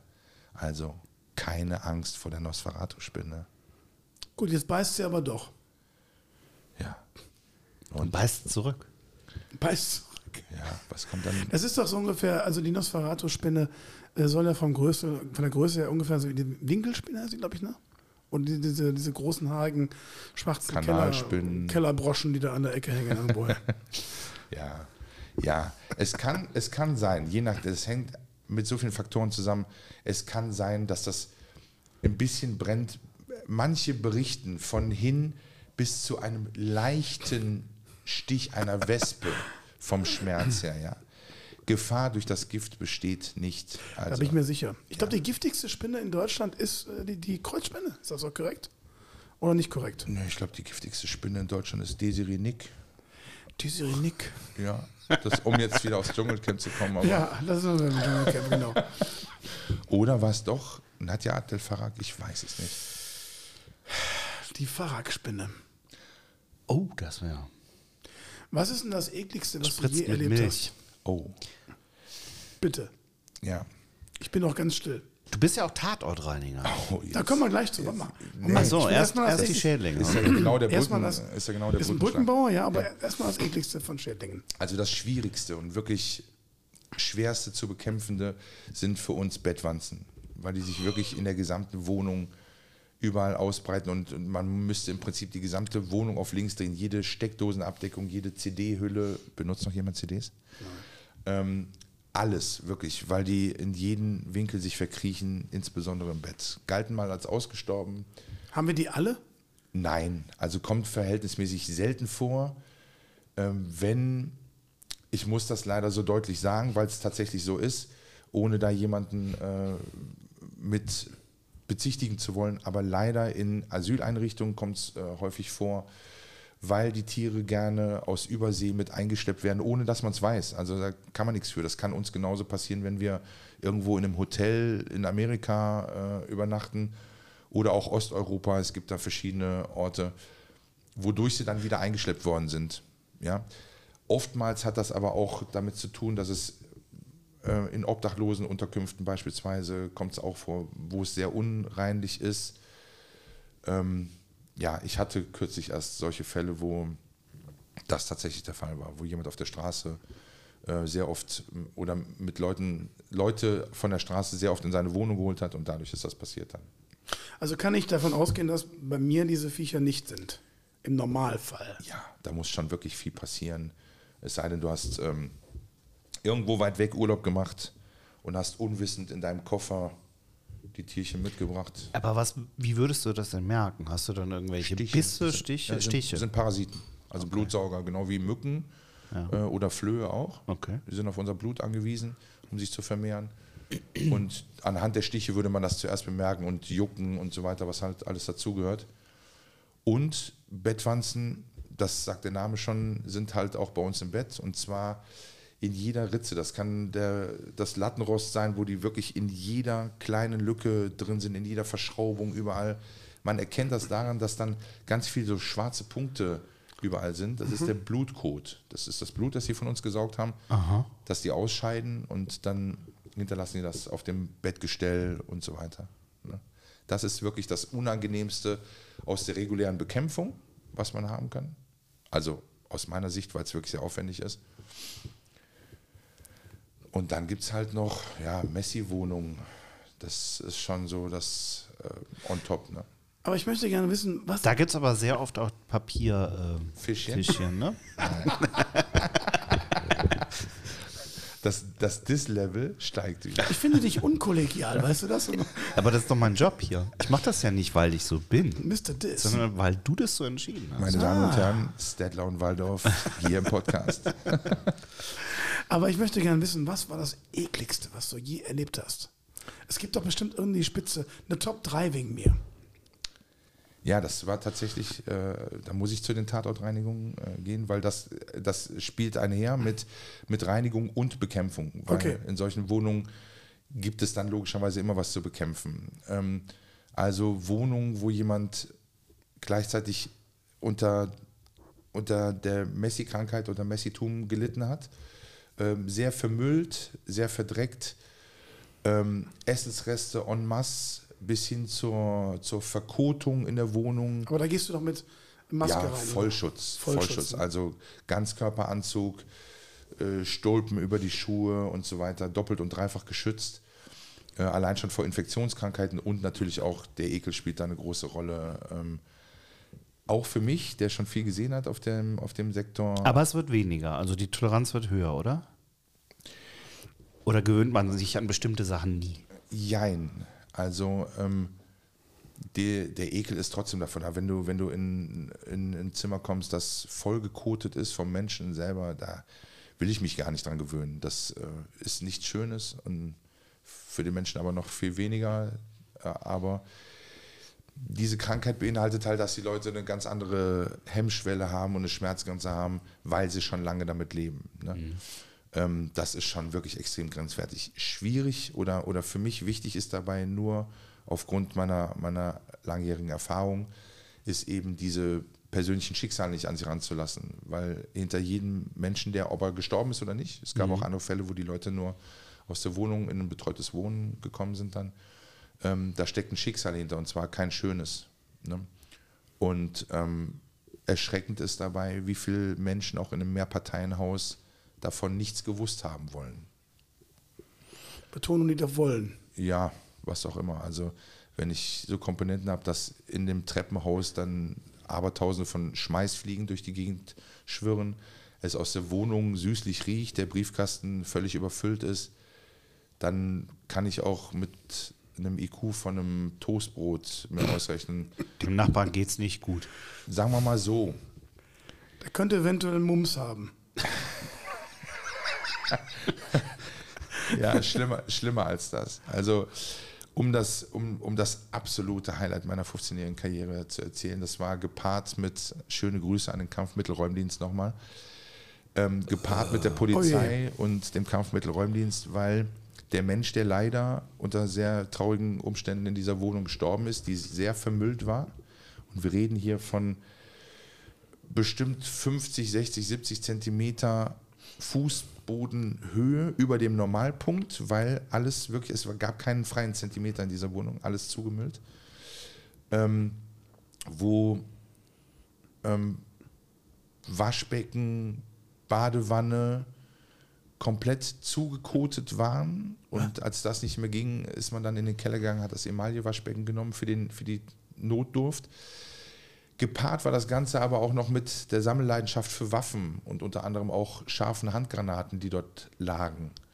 Und bei unserer Säuberung des Ganzen und der Reinigung äh, des Hauses haben wir die halt entdeckt. Und da heißt es dann sofort alles stehen und liegen lassen.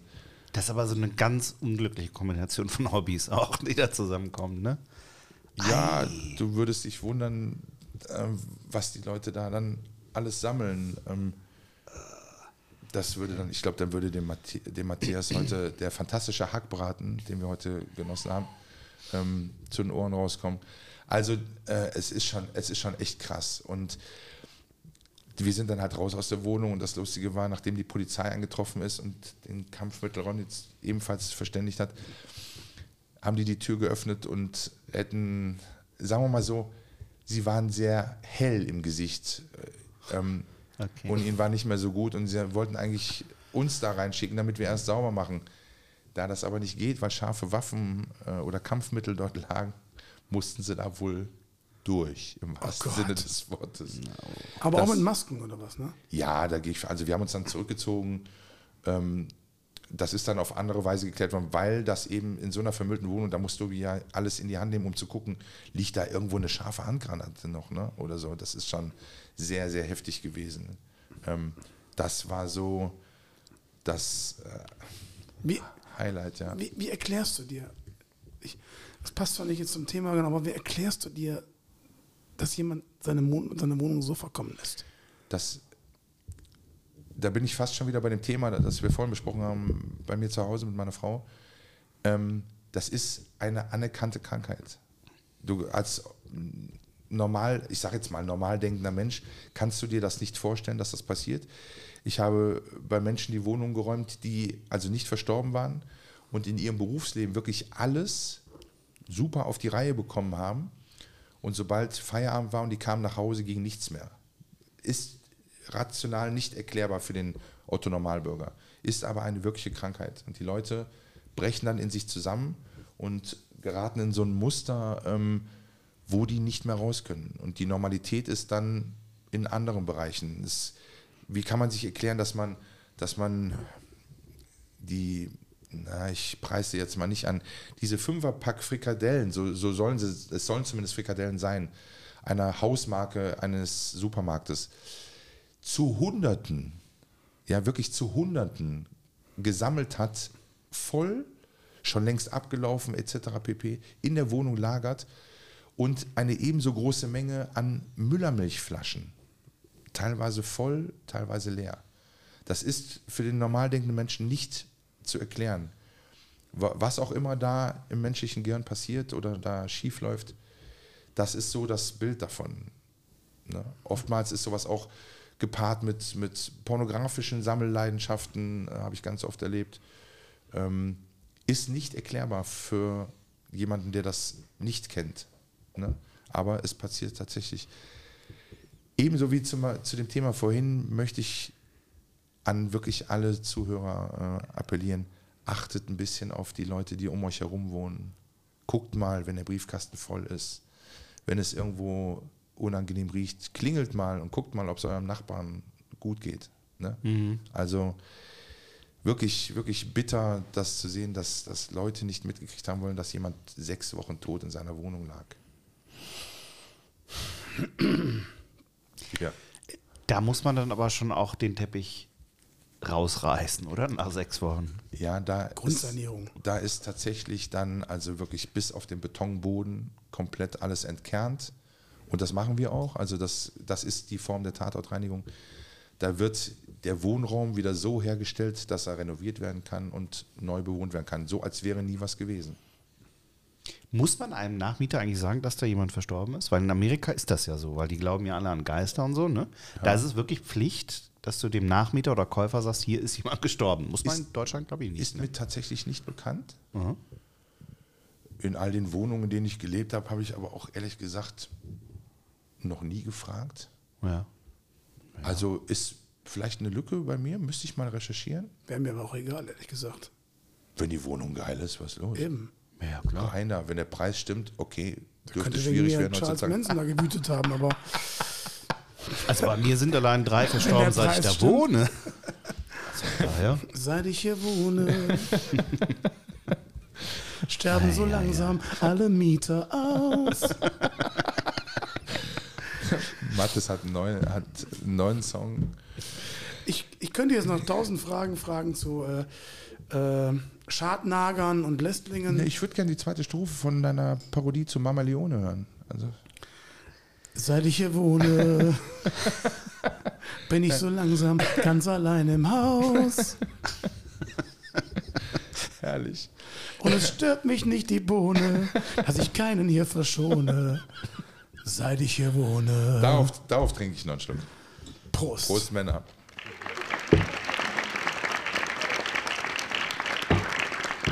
Ah, schön. Ja. Ja, wir haben also ähm, in meinen Augen, ich habe keine Fragen mehr. Doch, du hast doch bestimmt eine Frage. Ja, ich habe äh, eine es Frage. Gibt immer eine Frage. Die, die, die, die weicht komplett ab, immer. Also mir hat ein Kollege aus Ibiza erzählt, dass du ein sehr, sehr großer äh, Modern Talking Fan ein riesen Modern Talking-Fan. Könntest du dir mal vorstellen, ob Bohlen und Anders im Dschungelcamp, wie würde das aussehen, wenn die beiden da, äh, ja, müssten die irgendwelche Aufgaben erfüllen? Also was müssten sie erfüllen? Welche Abenteuer müssen sie bestehen zum Beispiel? Du als Modern Talking Fan, wie wirst du das? Boah, ich muss jetzt gerade eher darüber grübeln, welches Ist eine sehr Schwein spontane Aussage. Ich weiß, also du musst jetzt spontan sein. Durch mein Reden gebe ich dir quasi jetzt Zeit zu überlegen, ja. was du jetzt zu sagen hast. Mein Reden ist jetzt zu Ende. Okay, also ich bin mir ziemlich sicher, dass der Thomas Anders, den ich inzwischen als Künstler schätze, früher war das nicht so, ich bin mir ziemlich sicher, dass er mit seinem fetten Nora-Kettchen, das aus VA-Stahl besteht. Entschuldigung, Nora. Ja, Entschuldigung, Nora. Ähm, sie ist ja sowieso schon entsorgt. Den Dieter ganz fürchterlich damit rektal verhauen würde ähm, und ihm dann ordentlich damit Feuer gibt. Und dann fesselt und knebelt er ihn und singt so lange You're my heart, you're my soul, bis dem die Ohren bluten. Ja? Bis er dann nach seiner Nadel ruft. Das würde ich mir für Modern Talking wünschen. Und du würdest dir vielleicht auch vorstellen, dass Dieter ähm, richtig schöne Jackhoden essen müsste. Im, Im Dschungelcamp? Ja, im Oh, da gibt es Besseres als, als Jackhoden. Was ja. gibt's denn da? Gibt so wenig Jacks auch im Dschungel? Der Jack ist ja nicht so ein Dschungeltier. Ist nicht so Dschungeltier. selbst ich. Hast du recht, du Sind nicht eher so südamerikanisch angehaucht, die Jacks? Chile, Peru, irgendwie? Weiß ich nicht genau. Ja. Ich glaube, erstes In den Asien. Anden? Ich weiß ich nicht genau. Okay, wir sind wieder in Australien. Also, also Die, Kroko die Maden. Krokodil, ach, das ist doch, das ist doch Kindergeburtstag. Wobei so eine Rosenkäferlarve, die, die wäre schon schön fett. Aber so ein, ich glaube, so ein King, äh, was für Känguru. Hoden waren es nochmal? Seines Seinerzeit hat Nadel den ziemlich böse zerbissen oder war es doch Desiree Nick? Also das müsste der auf jeden Fall kauen. Und Krokodilanus und Opossumpenis finde ich auch sehr amüsant. Nochmal hart. Nochmal tot. Ach, das werden wir wahrscheinlich nicht mehr Das war's von meiner Seite aus. Marco, vielen herzlichen Dank. Wir sind aber noch nicht am Ende. Ich weiß. Stimmt's doch? Es gibt ein Gedicht. Die härteste Es gibt Hürde. ein Gedicht Die jetzt, härteste Hürde. Also jetzt nochmal vielen Dank, dass du da warst. Wirklich, Ja. ich habe das Gefühl, ich habe sieben Podcast-Gäste heute Sieben? interviewt. Also es war wirklich. Ich bin bei neun mittlerweile. Ja, mindestens, ja, stimmt. Ja. Das war mit Abstand einer der interessantesten Podcasts, die wir gehabt haben. Die wir gehabt haben. Jetzt verschluck ich mich schon hier. Jetzt müsst ihr das noch mit den Papierfischchen da in den Griff kriegen und dann ist auch. Ja, das kriegen wir hin. Ist das ein ist- runder Ist Abend? nicht bei mir uns zu Hause. Keine Sorge. Bin- Ich habe ja für einen Freund gefragt. Ich habe hier im Büro auch noch so zwei, drei Stellen, wo du mal in die Ecke gucken kannst. Die können mich jederzeit anrufen. Zu Okay. euch komme ich sowieso sofort. Geil. Geil. Ja. Es war Jetzt- sehr nett. Vielen Dank. Jetzt kommen wir Jungs. zum Gedicht. Ne? Also, ähm, Oh, war ja. wir sind gespannt. ja. Ich habe wirklich lang und ausgiebig darüber nachgedacht. Aber ich bin keiner, der kneift. Kannst du das auswendig? Weil du Ich- hast ja, nichts es- vor dir. Es ist, es ist kurz. Okay. Es ist kurz, aber prägnant. Und wenn wir so nach draußen gucken, das Herbstlaub fällt. Wir nähern uns langsam dem Winter. Und was ist im Winter? Die Weihnachtszeit. Von daher möchte ich euch ein kleines Gedicht vortragen. O Tannenbaum, o Tannenbaum, der Weihnachtsmann tut Äpfel klauen. Er zieht sich die Galoschen an, damit er auch gut schleichen kann. Frohe Weihnachten.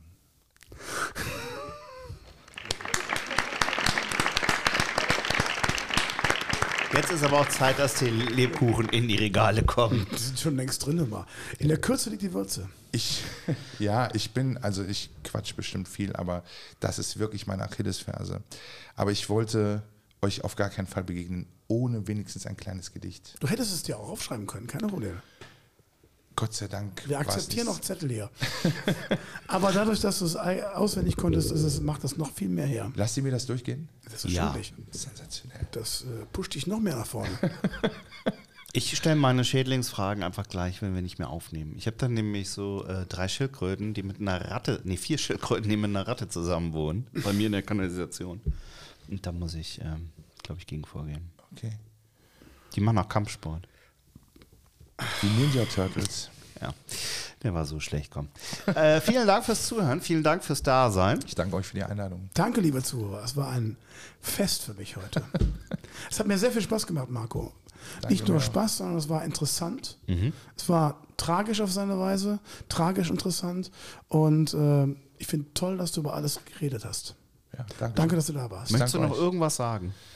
Ja, vielleicht abschließend, dass halt die Dinge beherzigt werden. Achtet ein bisschen aufeinander, auf eure Mitmenschen, äh, auch auf eure Familienmitglieder. Und Gleichgültigkeit ist eine ganz, ganz schlimme Geschichte in unserer Gesellschaft. Also achtet aufeinander. Dankeschön. War sehr, war sehr schön hier. Danke. Ja, bitte. Tschüss.